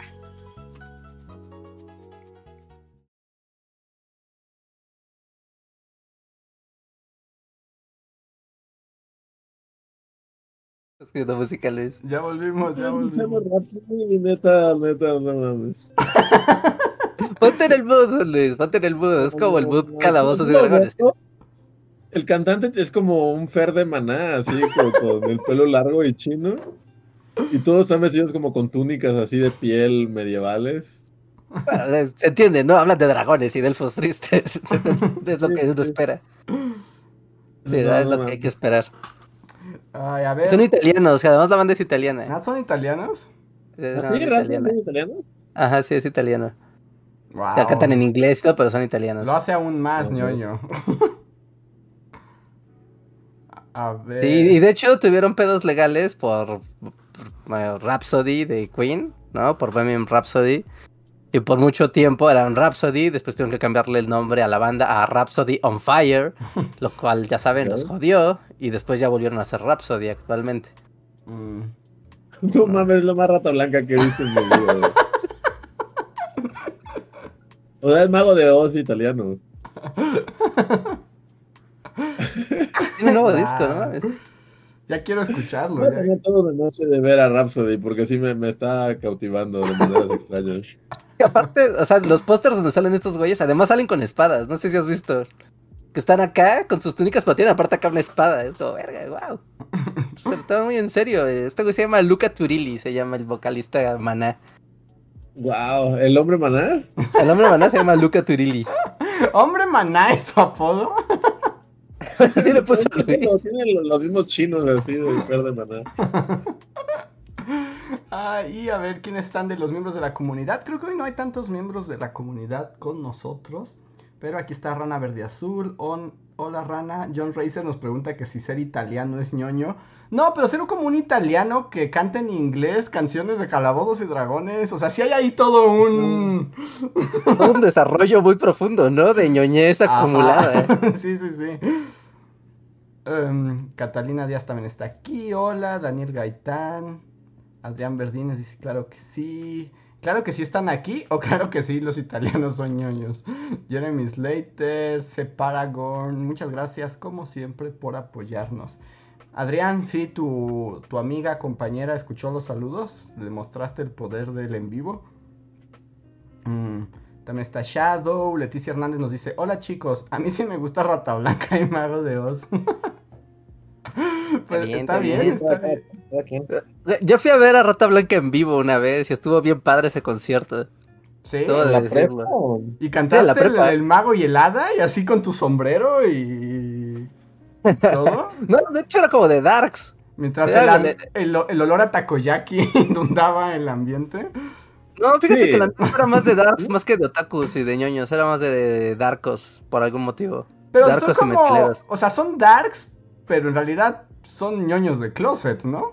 Sí, Como los trae- como niños. Trae calzón de Kitty. como metalero con calzón de Kitty. Sí, Pero fue en el circo volador, ¿o en dónde fue? Fue en el. ¿Cómo se llamaba? ¿Alicia? José, Cuervo, José Cuervo Salón. Ah, Ok. uy, ajá. Ahí en Sí, Pol- ajá, de Polanco. En Polanco. Ajá, en. Polanco, ajá, el Salón José Cuervo. Sí, sí, sí. Eh, estuvo bueno. Estuvo bueno, estuvo bueno. No me voy a quejar. Mira, Adrián Verdines dice, sí, los escuchó. Dice, la noche va demasiado calmada, me preocupa. ¿Por qué? ¿Porque no hay enfermos o porque puede haber fantasmas? Ya, es como esto de todo está quieto, muy quieto. Demasiado es una trampa. ¿Es una trampa, Adrián Verdines? ¿Es una trampa? O el... Había... ¿Recuerdan? A ver, ayúdenme a- aquí. Es que pensé hospital, miedo, películas de terror. Había una película de Halle Berry perdida en un hospital en la noche. ¿En serio? ¿Recuerdan esa película? Es que de qué se trataba. Solo recuerdo que era Halle Berry en un hospital. De ¿Perdida en noche. un hospital? Y era de miedo. Yo recuerdo una de Jennifer López perdida en la mente de un asesino. Ah, bueno. ¿No se acuerdan de eso? Sí, por supuesto. Y se llamaba Era así, ¿no? la- En la mente de un asesino. Oh, The Cell, creo que en inglés se llamaba Cell o The Cell o algo así, no sé. Pero Halle Berry perdida en un hospital en la noche, no, eso no lo recuerdo. Ah, ¿cómo se llama esa película? A ver, veamos. Ah, es que hicieron hospital. Sí, sí, que era como enfermera ella. ¿O no era enfermera? Ajá, en compañía del miedo. Espíritus ocultos. No, sí. Gótica se llamaba en inglés. Ah, gótica, claro. Sí, era Halle Berry perdida en un hospital de noche, ajá. Ajá, o sea, no, me acuerdo. la vi. Yo tampoco, no sé ni de qué se trataba, pero tengo muy clara esa imagen de ¿qué año, Luis? ¿O ya lo viste? Eh, bueno, ya vi. Ah, bueno. 2003, pero mira, ahí está Robert Downey Jr. antes de que su carrera Ah, cierto, volviera. a las estrellas. Ajá, sí. Ajá. Y Penélope Cruz también. Y Penélope Cruz. Gótica. O sea, no, no la vi, pero recuerdo como a Halle Berry perdida en el hospital de la muerte. Sí, no, yo- ajá, seguramente vi un corto o algo así, pero. Wow, gótica. Dice Rana Verazón, los escucho con un pequeño retraso, maldito internet de Telmex. Pero te mandamos saludos, Rana, no te preocupes. Rene. Hola. Adrián Verdines nos dice que sí, usualmente en calma antes de que todo se descontrole. Ese es su pronóstico. Eh, José Antonio Martínez nos dice, el director de, ah, que en, ese, en esa película el, hospital, el director del hospital mataba y violaba mujeres y todo lo grababa. ¿En gótica? ¿Con Ajá. Halle Berry? Ah, Parece que de eso se trataba la película. Wow. Y Shadow me pregunta si he visto los cortos de anime de Star Wars. Todavía no los veo. ¿Están buenos? No los he visto tampoco. No tenía ni idea que existían. ¿Son nuevos, nuevos? Nuevos, nuevos. Bueno, tienen, ¿qué tendrán? Tres semanas máximo. No, pues sí, es nuevo, nuevo. Ajá. Es que ya en este mundo, tres semanas es el pasado, no. sí, ¿verdad? Es nostalgia, sí. sí, ya hay foros de nostalgia al respecto del juego del calamar. ¿Se acuerdan cuando veíamos eso? Vintage. Qué grandes tiempos, mi infancia. Mm, pero bueno. Pues la encuesta del día cerró diciendo que la gente dice que sí hay que volver a la normalidad, pero con cuidado, dice el 57%, aunque el 43% dice que aún hay mucho peligro. Está, Está reñidón. está reñido, Pues, aunque ya hay un con- convencimiento, ¿no? 230 y ta- 88 votos en total. Muchas gracias a todos por participar en la encuesta de, del programa de hoy. Así es. Y pues bueno, ya para irnos, recuerden amigos que eh, tenemos el Discord. Si no se han unido a la comunidad de Discord, pueden encontrarlo aquí en el chat o en la descripción de este video. Ahí se van poniendo todas las cosas que decimos en el podcast. Se van generando bastantes memes. Ahorita ya hay, ya hay varios bastante padres. ¿No? Muchas gracias a los que están en tiempo real reaccionando al, a lo que se va platicando. Y bueno, ¿no? Ahí también les vamos, les vamos avisando sobre los estrenos del canal, del podcast y también de los streams que se están haciendo por aquí, ¿no? Tener ahí el Discord es una ventana al Buliverso ampliado, así que pasen por allí. También en otra noticia, noticia como feliz y de comunidad, eh, yo quiero darle las gracias a toda la comunidad porque a, a la semana pasada no les avisamos que estaba el libro de Historia Mundial de nuestros grandes errores, así con un con un descuento. No nada más él, sino que todo la, el departamento de Penguin Random House tenía un descuento, supongo que por el contexto de la feria del libro. ¿No? Pero pues les dimos el pitazo a la comunidad y gracias a ustedes el stock de Amazon voló en así rapidísimo. La neta, muchas, muchas gracias a todos los que nos... Ahora sí que a los que se apuntaron para, para, esta, para este ofertón loco. Muchas, muchas gracias, ¿no? Y pues esperamos que pronto haya más stock para avisarles. Siguen pudiendo encontrarlo en librerías, ¿no? En su librería de confianza, pero por el momento eh, el de Amazon voló. Así que, no, una gran noticia, gracias. Así es. Y bueno, pues ahora sí terminamos el podcast. Muchas gracias a todos y nos vemos la próxima emisión. Saludos.